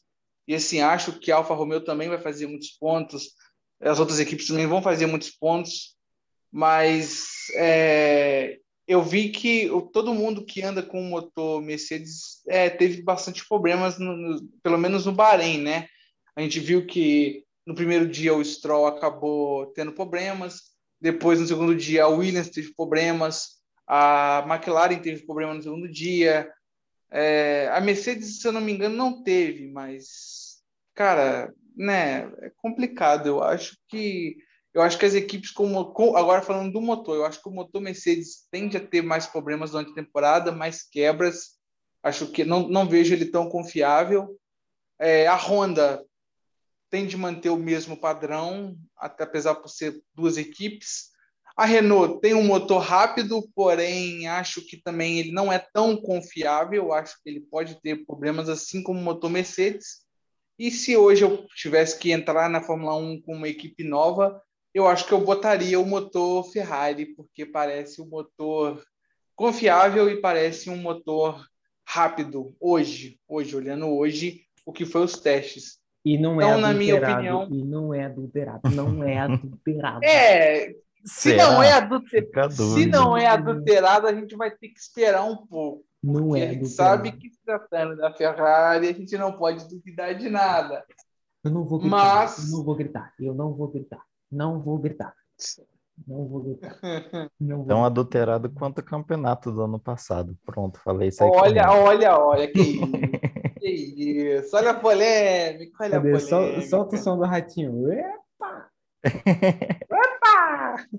Mas assim, eu acho, eu, eu acho que assim vai ser mais, vamos dizer assim, ser mais, ser mais, é, sendo mais sincero da palavra, eu acho que vai ser isso. Eu acho que a gente tende a ter aí é, vitórias de, talvez eu, eu acho que se tem uma equipe que pode vencer além das três, eu colocaria aí talvez a Alpine, acho que pode vencer uma corrida. E, cara, sendo bem audacioso, eu acho que a McLaren pode ganhar com uma eventual, assim, vamos dizer assim, uma corrida maluca, mas acho muito difícil. Acho que, acho que a Alpine entra ali com o Mazarona vencendo e as outras três, obviamente, aí pode ser uma briga de, de, de seis pilotos muito boa ali na frente, ali vai ser bem legal. É, agora a gente, o que, que nos resta fazer? O que nos resta fazer é esperar, né? A gente está gravando esse podcast numa quarta-feira à tarde, né? É, Sexta-feira já temos treino livre no Bahrein. No sábado a gente já tem é, os carros na qualificação. A gente vai poder saber a real velocidade do carro em volta rápida, volta lançada, carro completamente vazio de gasolina, né? Os pneus mais rápidos, porque lembrando que é, não é mais obrigatório usar os pneus do Q2, quem passar do Q3, né? Não é mais obrigatório usar o pneu do Q2 para largar no, no, dia seguinte, você fica livre. Então a gente só vai ver o, o, pneu de gama mais macia sendo usado, até porque não faz lógica usar outra gama de pneu a não ser o pneu mais rápido na qualificação. Né? Então o que nós vamos fazer realmente agora é esperar para a gente ver qual o real desempenho das equipes após essa pré-temporada. É, lembrando que a mudança que surgiu na Fórmula 1 foi justamente para diminuir esse gap entre as equipes, que atualmente é muito grande. Foi diminuído o teto orçamentário, todo, é, é todo mundo tem o mesmo limite de, de, de dinheiro para gastar, ninguém gasta mais ou menos do que o valor estipulado, do que o valor estipulado, se eu não me engano, são 145 milhões de euros não lembro se é isso, mas se eu não me engano é isso mesmo. É, e aí também teve algumas mudanças aerodinâmicas importantes, né? É, com, com o intuito de diminuir é, essa vantagem, é, essa dificuldade do carro de trás de perseguir, então aquele ar sujo, é, se não me engano, parece que ele é jogado para baixo, né, é, facilitando mais que o carro de trás chegue mais próximo do carro da frente, e isso por conta do, do efeito solo, que taca o carro para baixo e faz com que é, todo esse ar, em vez de ele passar e, e dar todo sujo lá para o cara, ele passa de uma forma mais, mais limpa ali atrás, né? Então, foram essas mudanças, as principais mudanças para 2022, é, e isso muito diz o que o Euder falou. Pode ser muito que a gente veja as equipes é, bem mais juntas, né? mas também assim com certas vantagens para umas equipes, outras vantagens, é, outras desvantagens para outras equipes. Então, por isso que a gente acaba estipulando uma, uma ordem, vamos colocar assim, mas se eu eu estou sendo muito otimista, mas eu ficaria muito feliz de ver as equipes separadas por no máximo nove décimos. Tipo, a primeira tem a, a primeira é a mais rápida e a última está nove décimos atrás. Eu adoraria pelo no mínimo ver isso. Eu sendo otimista, eu acredito que vai ser um pouco duvido, mais não. do que isso. Oi? Eu não duvido disso não. Eu acho, eu acho, eu acho que isso pode acontecer sim. Eu acho que é, os carros tendem a. Eu acho que vai estar mais próximo. Acho que aquela vantagem, a gente vê dois segundos, é, é um acho, segundo isso e meio, acho difícil. Isso eu acho difícil. É. Ele, este também? Cara, sinceramente, eu não acho muito difícil, não, viu? É, é óbvio que você tem tende a, a ter um equilíbrio maior, principalmente que é o primeiro ano e você não sabe exatamente como vai funcionar tal, mas mas acho que mesmo assim vai ter uma equipe ou outra que vai acabar destoando. É, mas igual o Euler tinha falado, é, eu acho que o último colocado do campeonato não vai ser, vai com zero ponto. Eu acho que vai ter alguns pontinhos ali, tipo, eu sei lá. Eu pensei isso, eu pensei, eu, gente, quando eu estava falando, quando o estava falando, eu lembrei disso. Eu falei, gente, seria magnífico se nenhuma equipe considerado o campeonato. Seria ótimo se tivesse pelo menos a última equipe tivesse pelo menos 20, 30 pontos, quem sabe, tipo, e isso já é um baita avanço, né? Porque daqui a quatro anos, 2026, a gente já vai ter outra mudança. Se eu não me engano, vai ser até de, é, de motores, motores vão ser congelados, enfim. É, imagina só, gente, seria perfeito. É, só que a gente tem a Haas no grid, né? Então a gente tem que esperar um pouco. Piada não, ruim. Fala da Haas, não, não, não fala da Haas, não. Todo mundo Piada sabe. fora que... de hora do caralho. Todo mundo, todo mundo sabe que eu não que eu nunca fui muito fã da Haas, mas eu tô com uma expectativa boa de que eles não fiquem no fundo do grid, né? Porque a Haas, além do motor Ferrari, ela comprou praticamente todas as peças que podia da Ferrari câmbio, é, tipo, toda essa transmissão, todas essas coisas que podem comprar de ter equipe, a Haas comprou e botou no seu carro. Agora basta saber se o carro vai andar. Né? A gente sabe que o, que o Magnussen é um, um ótimo piloto, foi bom ele ter voltado para a Fórmula 1. Então, é... calma, um ótimo piloto, você foi muito generoso. É, também acho que você exagerou um pouquinho, mas ok. É, assim, tipo, Eu acho ele um ótimo, eu, eu acho ele um ótimo piloto. Eu não acho que ele seja do nível dos caras que estão na frente agora, muito longe disso.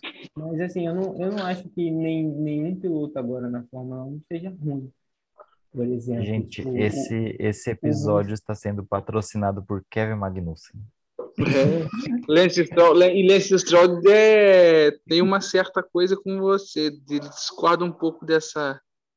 Assim, não vou, não vou, vou, ser, vou ser sincero, cara. É, se a gente aquela hora, se aquela hora eu elogiei muito a dupla da, da Ferrari, falando que a dupla da Ferrari é melhor, a gente tem que ser sincero.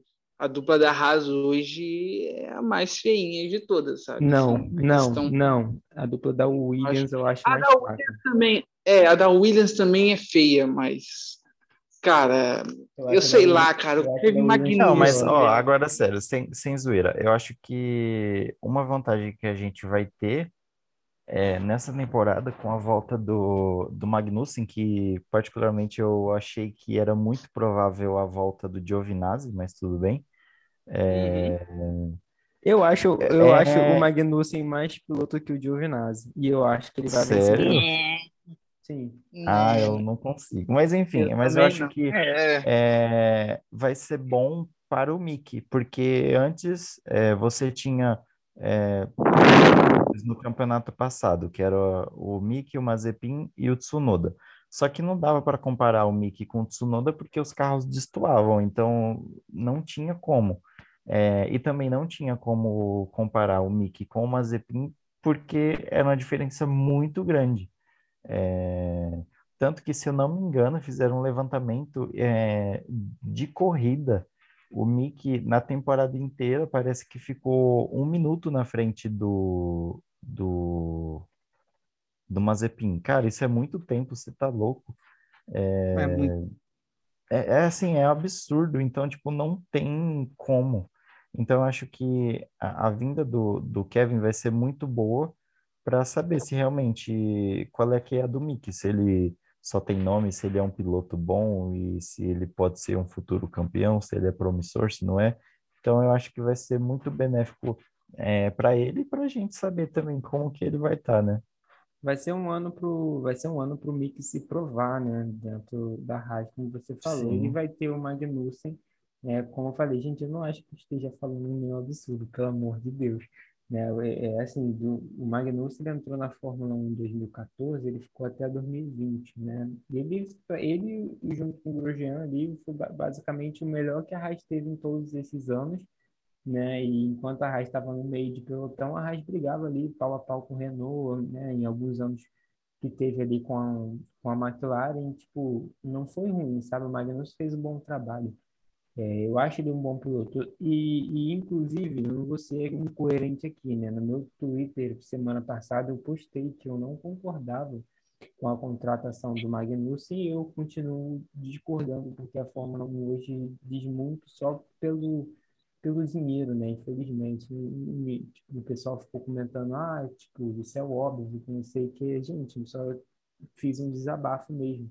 Eu nem nem citei o nome do Pietro, porque tipo, eu sei que que, a, que o Pietro não, não tinha condição financeira de entrar na Fórmula 1, mas eu também não acho o Pietro um, um, um cara de nível Fórmula 1. Nada contra o Pietro, mas eu não acho que ele seja o cara para assumir um, um lugar em cockpit em cockpit na Fórmula 1, onde a gente tem outros pilotos para ter oportunidade. Eu acho que a Fórmula 1 deixou passar o Wilot, que foi vice-campeão é, com o Mick Schumacher na Fórmula 2 em 2020. A Fórmula 1 é, só não deixou passar o Piastri porque o talento dele está muito, muito estudado na frente, sabe? Ele agora é reserva da, da Alpine, a McLaren também conseguiu colocar o, o Piastri como reserva da, da equipe né? E, tipo assim, e existem outros bons pilotos mundo afora que não tiveram uma oportunidade na forma de, de estar na Fórmula 1 né? e outros pilotos tipo Magnussen que já tiveram oportunidade de estar e não assim não fizeram é,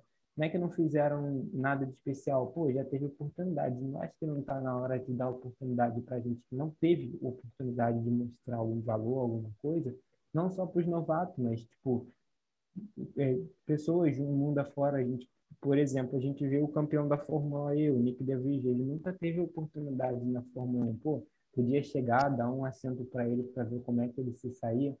Então, tipo, é só um desabafo mesmo de como a, a Fórmula 1 tá, tá realmente bem decepcionante nessa, nessa parte. Fique à vontade para é. Eu, eu, eu acho que, assim, agora eu vou ser um pouco mais, mais clubista pelo esporte em que eu assisto.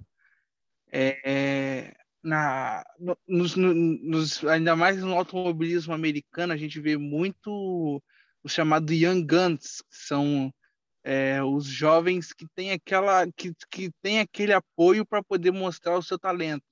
Claro que nem sempre numa equipe de ponta, mas é claro que as montadoras em si sempre botam ali aquela grana e dão a oportunidade. Coisa que na Fórmula 1, infelizmente, a, acontece o começo, mas o fim não. Que as montadoras e as equipes têm as suas academias de piloto que são extra enormes, com nomes de, de 22 até 14 anos ou até menos, e na hora do vamos ver que é da oportunidade, bota um piloto que sinceramente não fez nada. Não criticando o Kevin Magnussen, mas, cara, eu sou sincero, se eu tivesse que dar a vaga da Haas, se eu fosse o dono da Haas hoje, é claro que buscar experiência era fundamental para a equipe. Eu acho que, que né, ele fez uma escolha ok pelo que ele poderia escolher. Só que assim, cara, eu ia ter o Mazepin, que não é que não é nada. Então assim, sabe, qualquer um que eu botasse no lugar do Mazepin seria lucro.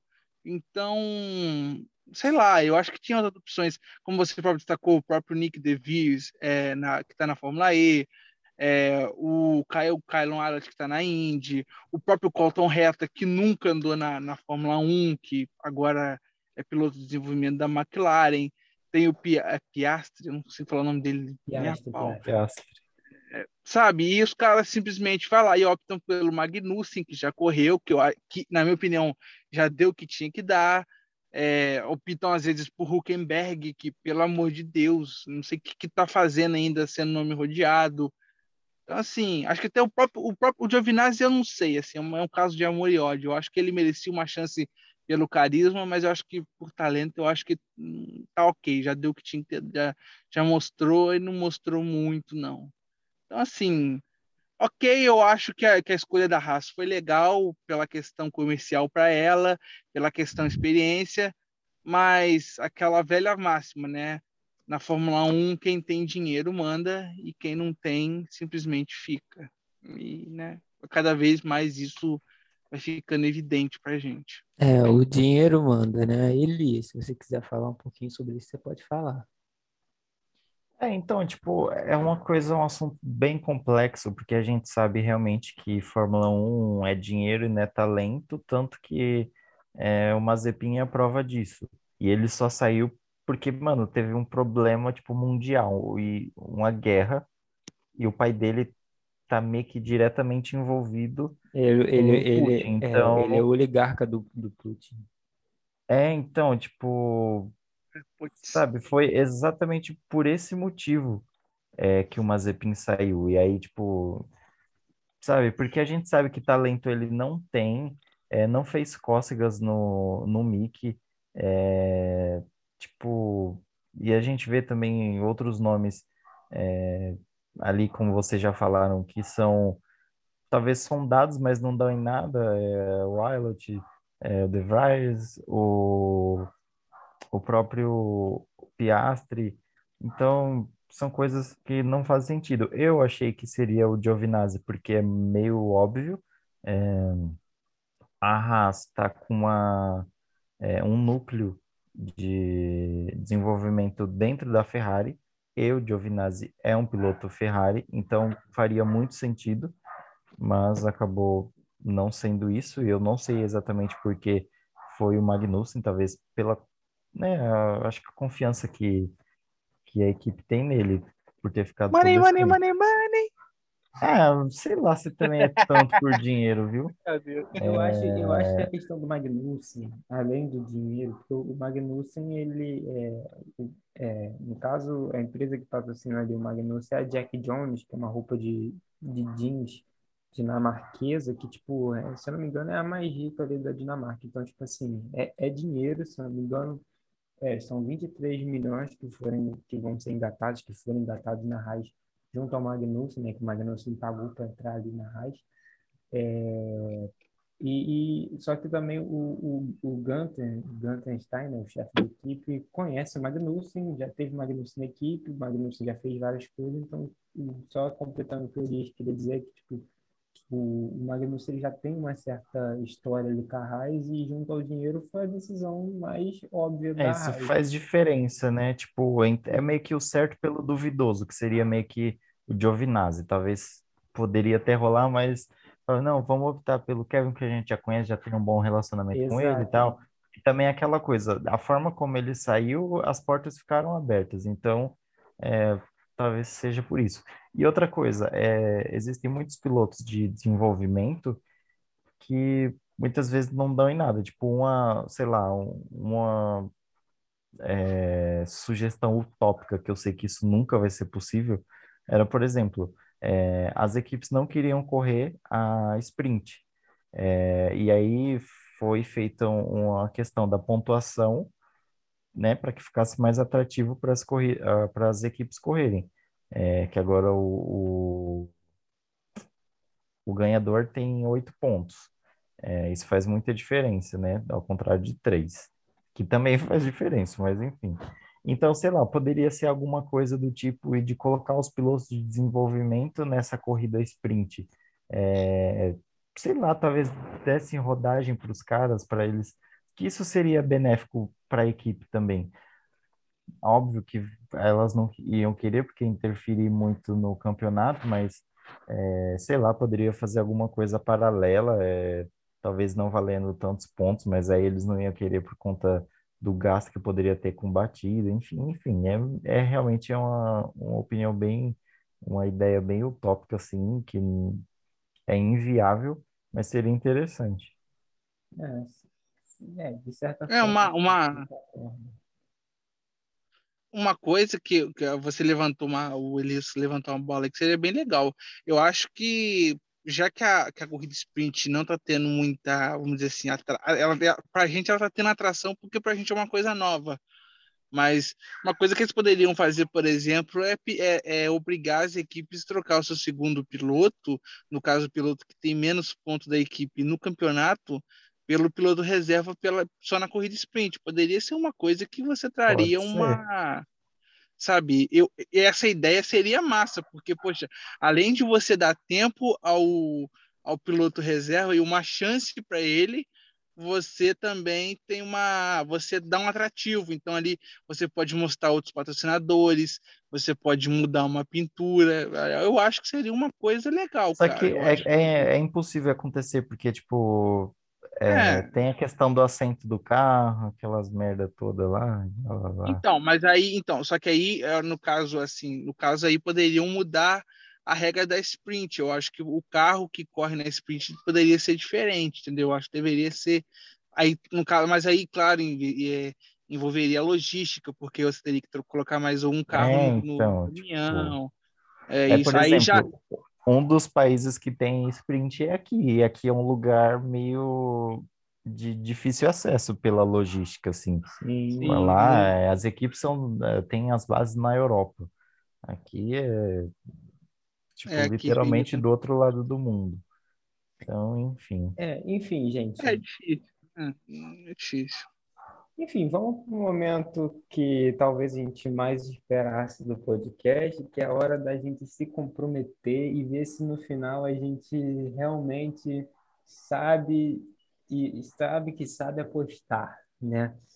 Vamos fazer uhum. as nossas apostas igual a gente fez ano passado. Euda, você tinha acertado algumas coisas de 2021, não foi, Euda?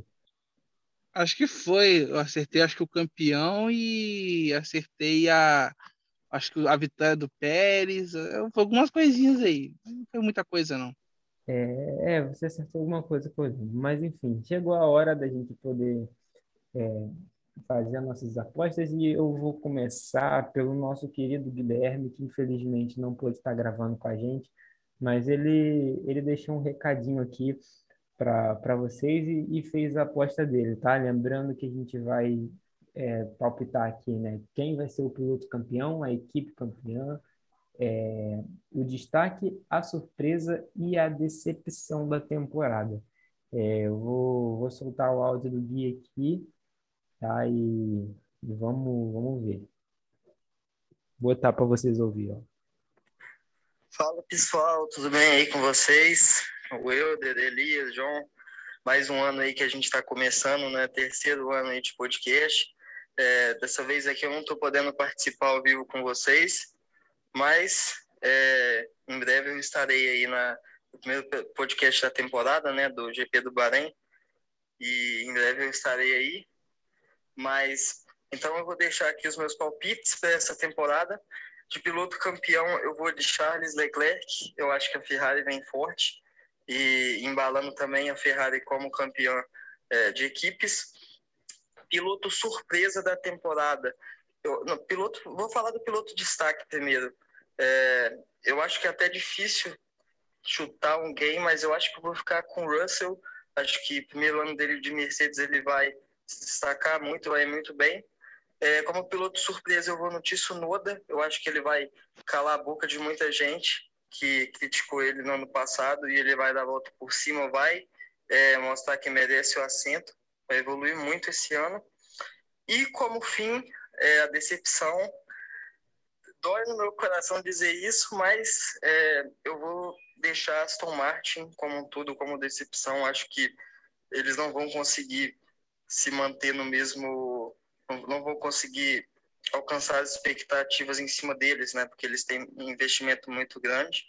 Mas, enfim, eu acho que é isso. Esses são os meus palpites para 2022 e valeu aí, pessoal. Tamo junto. É, esse aí foi, foi os palpites do nosso Gui. Obrigado, Gui, pela, pela sua breve participação aqui. Domingo a gente vai estar junto de novo no, no episódio do, do GP do Bahrein, depois da corrida.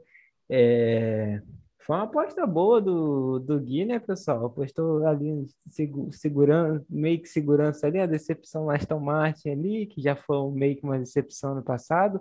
Quero só ver a aposta de vocês. Eu vou começar pelo Wilder, que eu sei que o Wilder gosta da polêmica. Então, Wilder, vamos lá. Piloto campeão, Wilder. Olha, eu vou, eu vou ser seguro, mas eu tenho, eu tenho minhas dúvidas. Eu sei que a Ferrari pode, pode impressionar muito na temporada, mas hoje, se eu for votar no campeão, eu vou com o cara que usa o número 1, um, Max Verstappen. Eu acho que vai ser bicampeão da Fórmula 1 em 2022. Não tão fácil, assim como foi em 2021. Não vai ser nada fácil para ele, mas eu acho que o Max Verstappen vai ser campeão novamente da Fórmula 1. É, não que tenha sido fácil para ele em 2021, né? Porque, não, assim, não. É... O que eu quis dizer é que vai ser difícil como foi em 2021. Não, ah, não vai sim, ter facilidade. Sim. Vai ser difícil como em 2021. Vai ganhar por pouco mesmo. Vai ser na cagada. entendi, ser... entendi. Equipe campeã. Equipe campeã, eu vou ficar com a Ferrari. Eu acho que a Ferrari vai quebrar aí o seu longo jejum e vai ser campeã de construtores novamente. Eu acho que a dupla da Ferrari, como eu disse, é a mais completa da Fórmula 1. E eu acho que a Ferrari vai conseguir esse feito aí, aí sim com um pouco de facilidade. Eu acho que a, a Ferrari vai vir com um, uma, com uma força muito boa no campeonato de construtores, de piloto. Esperamos para ver. Certo. É, para você, qual vai ser o destaque da temporada? Quem é que mais vai se destacar durante o ano? Eu acho que como destaque eu vou botar aí Carlos Sainz. Eu acho que o Carlos Sainz nessa temporada pode vencer algumas corridas. É, se eu for se eu for botar um número aí, eu acho que ele pode vencer duas corridas. Acho que tem duas corridas aí que eu acho que o Sainz tem potencial para vencer.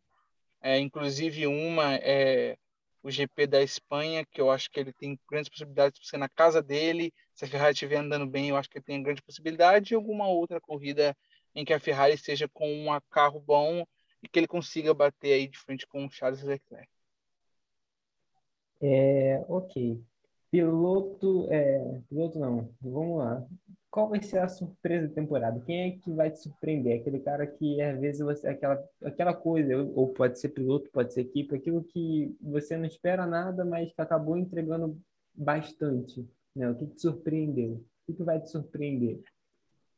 Qual vai ser a surpresa? Como surpresa, é, como surpresa, eu vou votar na Haas. Eu acho que a Haas vai surpreender na temporada. Eu acho que ela pode ir com o, o, o Mick Schumacher e o Kevin Magnussen, mesmo a gente tendo criticado o Kevin Magnussen, eu acho que ele é um piloto ok. Acho que ele pode aí, com sorte, fazer corridas muito boas e eu acho que a Haas pode surpreender muito pelo que ela foi ano passado, nos últimos dois anos. Eu acho que a Haas esse ano vem aí para ser uma das equipes de meio de pelotão aí, quem sabe pode beliscar alguma coisa legal aí, alguma pode pode para mim eu acho muito ilusivo, mas é Fórmula 1, é corrida de carros, a gente nunca sabe o que pode acontecer.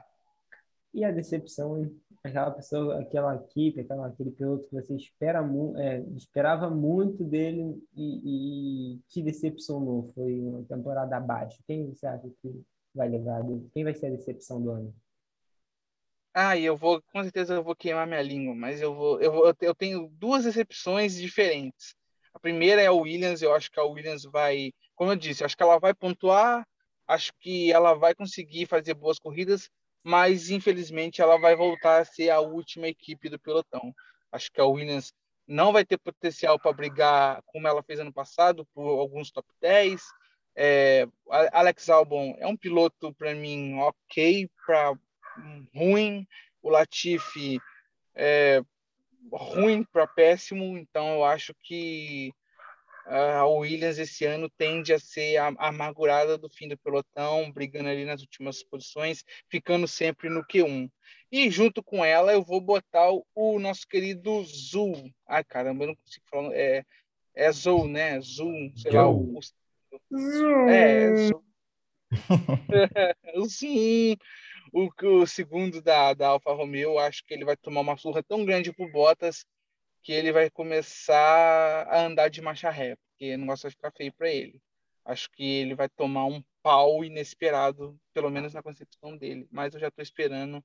Acho que ele vai ser uma puta decepção e a Alfa Romeo vai pagar o preço de ter um piloto como ele.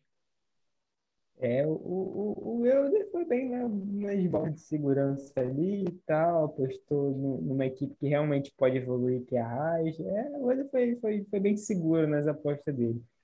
Você, Elias, piloto campeão? Então, campeão é, é difícil falar antes do campeonato começar. É, mas pelo que a gente, pelo que a gente vê, é, por tudo que aconteceu ano passado, eu acho que o Hamilton consegue. Porque, como eu já tinha dito, é, a Mercedes é, fez as atualizações do carro, é, porém ela não desenvolveu o carro para o ano passado, ela só atualizou o que ela já tinha feito, porque eles focaram justamente no carro desse ano. Então eu acho que o Hamilton consegue. Equipe campeã? A equipe, eu acho que é a Ferrari. Eu acho que a Ferrari consegue pelo conjunto da obra. É, porque, sei lá, é aquilo que eu já falei também. Como não é só a equipe que veio, que mostrou muitas é, coisas boas na pré-temporada, tem também o fato da Ferrari é, ter passado, ter tido né, o pior ano da, da equipe é, em 2020 o ano passado não foi um ano muito bom também, apesar de ter conseguido pódio. Acabou não sendo um bom ano e eu acho que esse ano também é o diferencial para a Ferrari. Destaque. O destaque da temporada eu vou deixar o Mickey, porque é aquilo que a gente falou, tipo, a gente vai ter algum parâmetro é, para poder usar com ele. Então, eu acho que ele vai acabar tendo um destaque por conta disso. É, ele conseguiu é, ir por um Q1, que na verdade ele acabou não indo, aliás, por Q3, né? Que ele não foi, é, porque ele tinha batido o carro no, no Q2, só que ele acabou tendo um tempo que daria chance dele disputar um Q3, é, mas eu acho que, que ele vai conseguir ser um, um destaque da temporada. Surpresa. Então, a surpresa, na verdade, eu acho que ela já está até acontecendo, que é essa, essa volta da Ferrari, assim. É, como eu falei já diversas vezes, não é só a Ferrari em si, mas os motores da Ferrari, as equipes que têm motores da Ferrari, eu acho que, que vão ser uma surpresa. Tanto que eu acho que a Haas não vai ser a última, eu acho que a Alfa Romeo também não vai ser ali a penúltima e brigando com a última. Eu acho que eles vão conseguir alguma coisa a mais. Não digo, tipo, é, sei lá, é, todas corridas pontuando, mas algo próximo, viu? Certo. É... Decepção. A decepção, eu vou de Tsunoda, ao contrário do Gui. É, eu acho que o Tsunoda vai dar a volta por baixo, vai fazer o contrário. Porque o Tsunoda, ele, na Fórmula 2, ele foi um piloto muito bom. É, eu esperava muito dele no ano passado, ele não conseguiu entregar. É, isso também tem em conta que a equipe que ele está não é equipe fácil. É, por mais que ele tenha um bom relacionamento com o Pierre, que isso ajuda muito, eu acho que ele não conseguiu entregar, ele é muito instável é, uma hora ele está ali é, em P4, outra hora ele já está em penúltimo, tipo, não faz sentido. É, então eu acho que tendo, por exemplo, o Mickey um carro mais competitivo, é, o Joe, que eu acho bem mais piloto que o Tsunoda, é, eu acho que o Tsunoda vai acabar sendo uma decepção. Eu não vou falar do Latifi, porque a gente já sabe que é um caso consumado, então não tem como ele ser uma decepção porque ele já é uma decepção, sabe? Então, sabe, não tem como. É... A gente só não espera que ele resolva outro campeonato mundial da forma que foi, né? Ah, isso aí, tipo, eu nem, nem conto com isso porque isso Acontece é toda a acidente. corrida. Tipo, Acontece poderia em toda a acontecer com corrida. qualquer um. Não, mas eu acho que não foi nem uma A falha, do falha tão grande dele. Fala isso. É, Mas, Uhum. gente, eu e outra, eu acho que também ele foi, é, foi muito injustiçado pelo que Sim, com aconteceu. certeza, Tipo, ele teve um hate certeza. totalmente desnecessário. É, E outra, se você for ver mesmo, quem fez a cagada não foi ele, porque, na minha opinião, o correto era uma bandeira vermelha. Quer, quer disputar na pista? Vamos dar bandeira vermelha, todo mundo tem situações iguais de troca de Já pneu teve- e tal. Mas e aí quem fez a merda não teve- foi é, o E na Latifi. temporada de 2021 inteira já teve bandeira vermelha por muito menos, né? Não ia falar Sim, muito, exatamente, exatamente. E outra, aquela pista é estreita. Então, foi uma E coisa que eu achei um pouco também. óbvio. E que- aquele trecho também. É. Sim, e, A e orelha aí, do Michael Masi tá queimando essa hora, coitado. e aí a gente vê que, por exemplo, foi um erro muito grande, porque, querendo ou não, a FIA assumiu nas entrelinhas. Pela forma Sim. como mudou o regulamento que saiu, acho que ontem, hoje, do safety car, então foi meio que uma coisa que eles falaram, não, vamos Admitiram. mudar para não dar cagada. É, E eles tipo, admitiram. só não eles falaram, ok, o erro. desculpa, mas ficou nas entrelinhas. Sim. Enfim, por mais que a gente tente escapar do assunto Abu Dhabi, ainda está muito presente na nossa vida, porque a gente Nossa, isso, tipo, é, meu, vai repercorrer por real. muitos anos ainda. Sim, como ocorre lá na é, Senna e Prost, que teve aquele caso do Balestre lá, que, enfim, é, vai ser a mesma coisa, tipo, vão passar anos, mano, já entrou para a história, não tem como. É, tipo, o Max, é, foi como, acho que, se eu não me engano, a Bia falou, chegou na última corrida é, empatado ali e tal, é, com, ou- com chance, né, de, de ter campeão, o Hamilton Verstappen, então os dois tiveram é, capacidade, só que aí a forma como foi decidido aí já é outra coisa. É exatamente Mas não que isso. o, o Verstappen não, não fosse capaz, claro. É, a gente não tira, lógico, a gente não tira o merecimento do Verstappen, que ele teve uma temporada até melhor que a do Hamilton, mais vitórias, mais pole positions, mais pódio, ele foi bem mais consistente, né, durante toda a temporada, mas a forma como aconteceu realmente, é, não, ele não precisava disso, ele não tem culpa disso, né, de certa forma, o erro foi de cima. É, então. Enfim. E outra, querendo ou não, tipo, é, claro, todo mundo sabe que a Red Bull tinha um carro melhor e o Verstappen só não ganhou com antecedência por algumas coisas, tipo, é, por exemplo, Baku, ele era líder é, e acabou ali é, sendo desclassificado, né? Porque estourou um pneu que não foi culpa dele. É, acho que na Hungria o Bottas foi e acertou ele. É, então, tipo, foram coisas que aconteceram que ele poderia ter antecipado essa vitória, não ter causado tudo isso. Mas ainda bem que aconteceu da forma como foi, com polêmica, que fica mais legal. com polêmica fica mais legal que isso. Enfim, gente, vou dar meus palpites aqui agora. Vamos lá. Piloto campeão. Ai, meu Deus. Eu sempre tento não ser clubista, mas não tem como, porque se eu acho que a Ferrari está de volta, eu não tenho como apostar diferente a não ser no meu piloto favorito, que é o Charles Leclerc. Então, piloto equipe campeã, Charles Leclerc, escuderia Ferrari. É... Vamos lá. O destaque da temporada, eu acho que quem vai se destacar vai ser. Hum... Ai, não sei. Acho que a Alpine, no geral, acho que a Alpine vai ser um destaque. Eu acho que ela vai deixar de estar no pelotão intermediário e, e vai dar uma beliscada mais à frente, é, ali talvez no quarto, brigando talvez com a McLaren, né, em alguma ocasião conseguir um, uns pódios. Eu acho que a Alpine vai, vai ser bem destaque. A surpresa da temporada para mim será. Hum... Pô, gente, isso é difícil, né? Caramba. surpresa, cara. Não sei. Tá, eu acho que, que, que a surpresa de temporada eu vou com o Elias. Eu acho que o, que o Mick vai surpreender. Eu ainda acho que na disputa com o Magnussen, acho que ele ainda vai perder na disputa interna, né?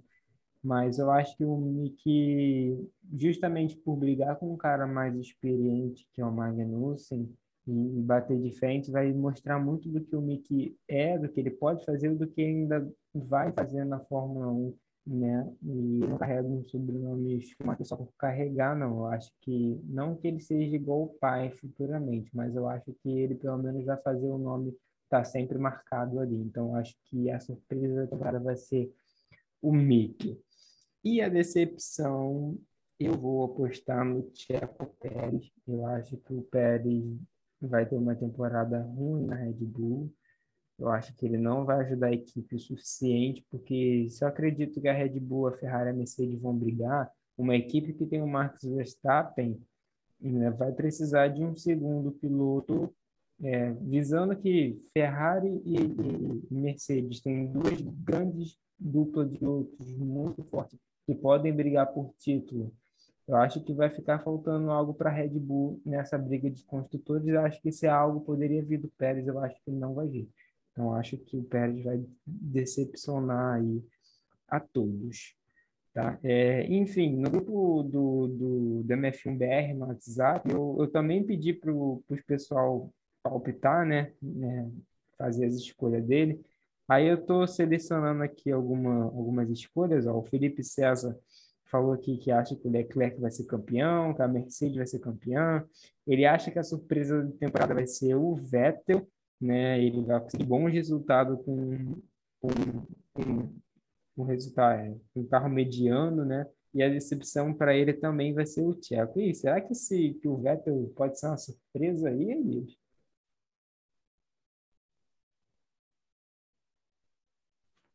Calma aí que deu uma travada. No meu ou no teu? Não, calma, eu não entendi o que você falou.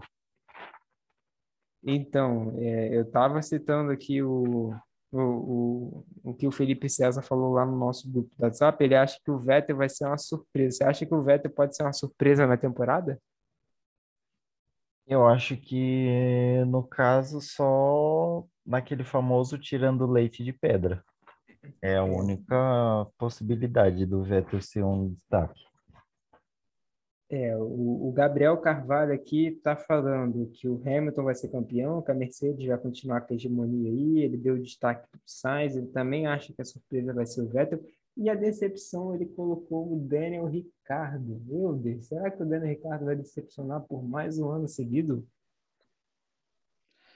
Ah, como eu falei anteriormente quando a gente estava falando sobre as equipes, eu acho que sim, cara. Eu acho que o Daniel Ricardo Infelizmente, mesmo, mesmo que ele tenha aquele ano de adaptação que ele sempre teve, aquele segundo ano bom, eu acho que o Lando Norris está muito mais preparado e, e, o conjunto Norris e McLaren hoje eu acho que vai ser bem melhor do que o conjunto McLaren Ricardo. Então, eu acho que o Ricardo não é que vai ser a decepção, hum, assim, discordo de ser a decepção, mas se a gente for olhar pelo lado do Norris, ele vai ser sim uma baita decepção na temporada.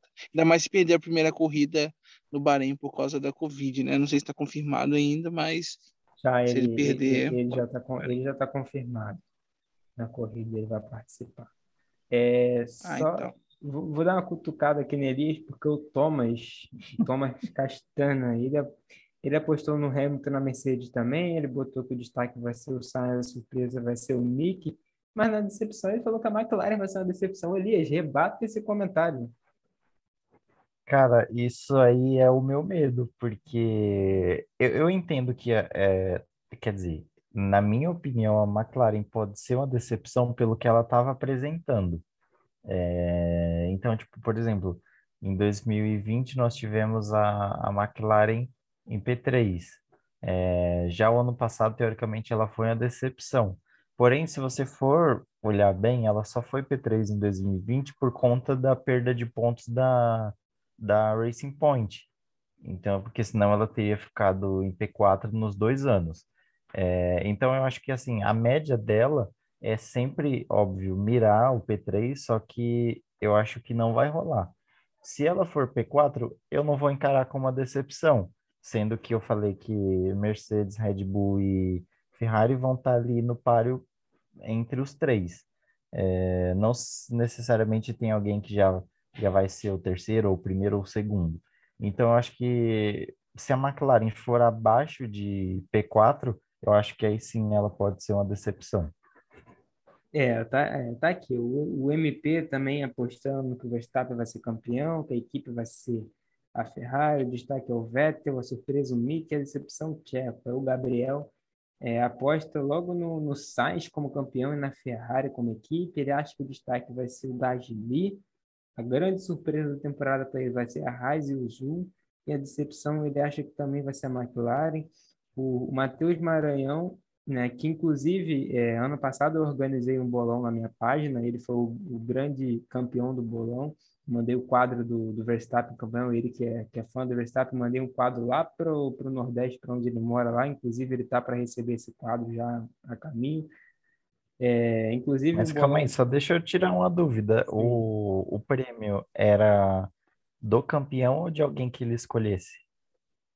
O, o, prêmio seria de alguém que ele escolhesse. Aí, como ele é fã do Verstappen, ah, ele, ele já foi e já escolheu. Pô, imagina, ele Verstappen, eu mando um boné da Mercedes para ele. Que isso? Não, porque já pensou se fosse do campeão, aí, tipo, se você vai, se eu tivesse ganho, eu falo, não, pode ficar aí no Rio mesmo com o seu quadro.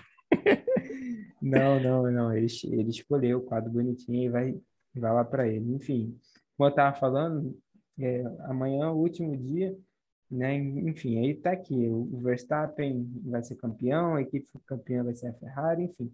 Muitos comentários aqui para ler, mas eu quero agradecer a todo mundo aí que mandou os palpites de vocês lá no grupo. É, a gente vai chegando ao fim, então, do podcast, sem muito mais a acrescentar esse podcast. Só, só mais uma coisa, nesses Sim. palpites aí, teve alguém que colocou a Mercedes e a Red Bull como decepção?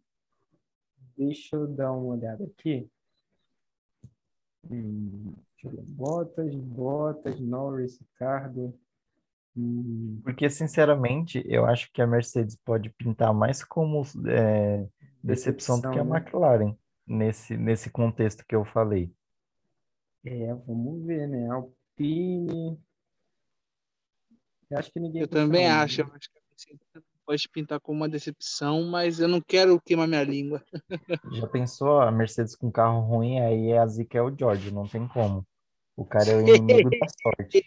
Pô, coitado, Aí se seria- acontecer pro Dado George. É, ninguém apostou nele, no- ninguém apostou nem em Red Bull, nem McLaren, nem Mercedes. A corrida no Bahrein, quem ganha vai ser o Latifi e, e o Russell vai ficar em 18º. Nossa, aí é pra acabar com, Nossa. com tudo. Nossa, coitado. Aí seria feio, hein? Seria mais feio que bater na mãe. Nossa. Enfim, gente, como eu estava dizendo então, é, tem mais muito a acrescentar. Essas foram nossas expectativas, nossas, nossos palpites, o que a gente acha que vai acontecer em 2022. Eu quero muito agradecer você que ouviu até aqui. Nosso podcast hoje, realmente, a intenção dele é longo, porque há muita coisa para conversar acumulado, então é, ele realmente vai ser longo, mas hum, durante toda a temporada a gente vai gravar podcasts mais curtos para eles poderem ficar mais interativos para vocês. Talvez não dure nem uma hora de podcast. Então, só esse mesmo que vai ser longo. Mas eu quero agradecer a todos vocês que me ouviram até agora. Tá? É, semana que vem, no- já no domingo, já tem outro podcast logo depois da corrida. A gente vai ver mais ou menos como é que vai ser a temporada de 2022, que, como eu falei, foi uma das temporadas mais aguardadas. Quero agradecer também aos meus companheiros de podcast que participaram aqui com a gente. Euder, muito obrigado novamente por você estar aqui com a gente. E, e é isso aí, mais um ano, nosso terceiro ano junto. E vamos que vamos, né, Euder?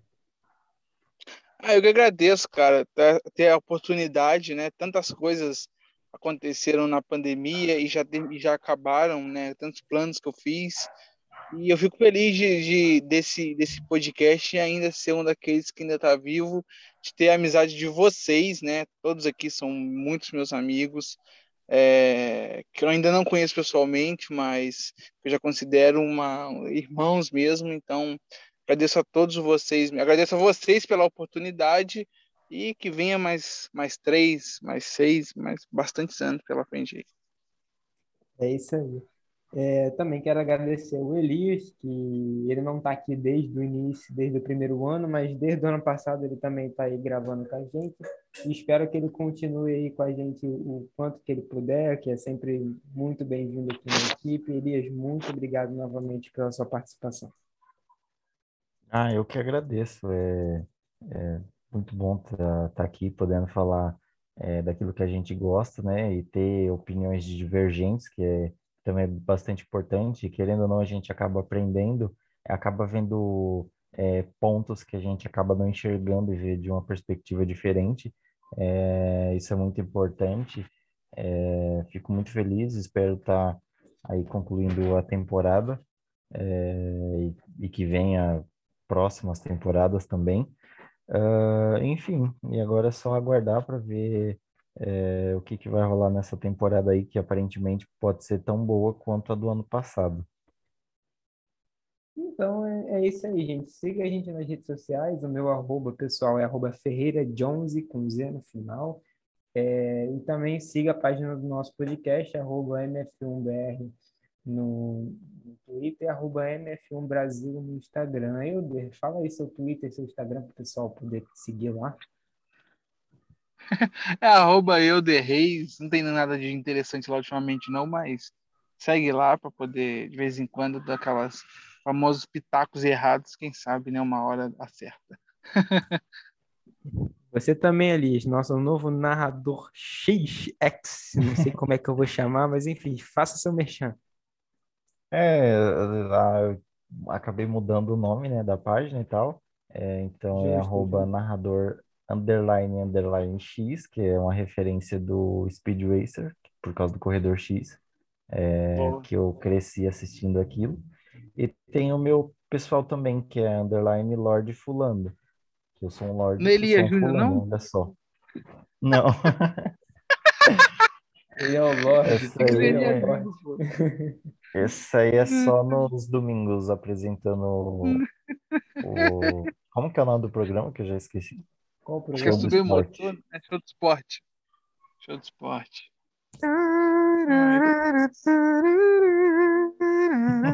Chega. O Zoom, o, o Zoom até botou aqui, ó, play music, como se eu estivesse cantando. Ih, gente, virei famoso. Chega. Não. Gente, muito, muito obrigado novamente aí. Quem quiser seguir a gente nas redes sociais está por aí. E até domingo que vem. Valeu, pessoal.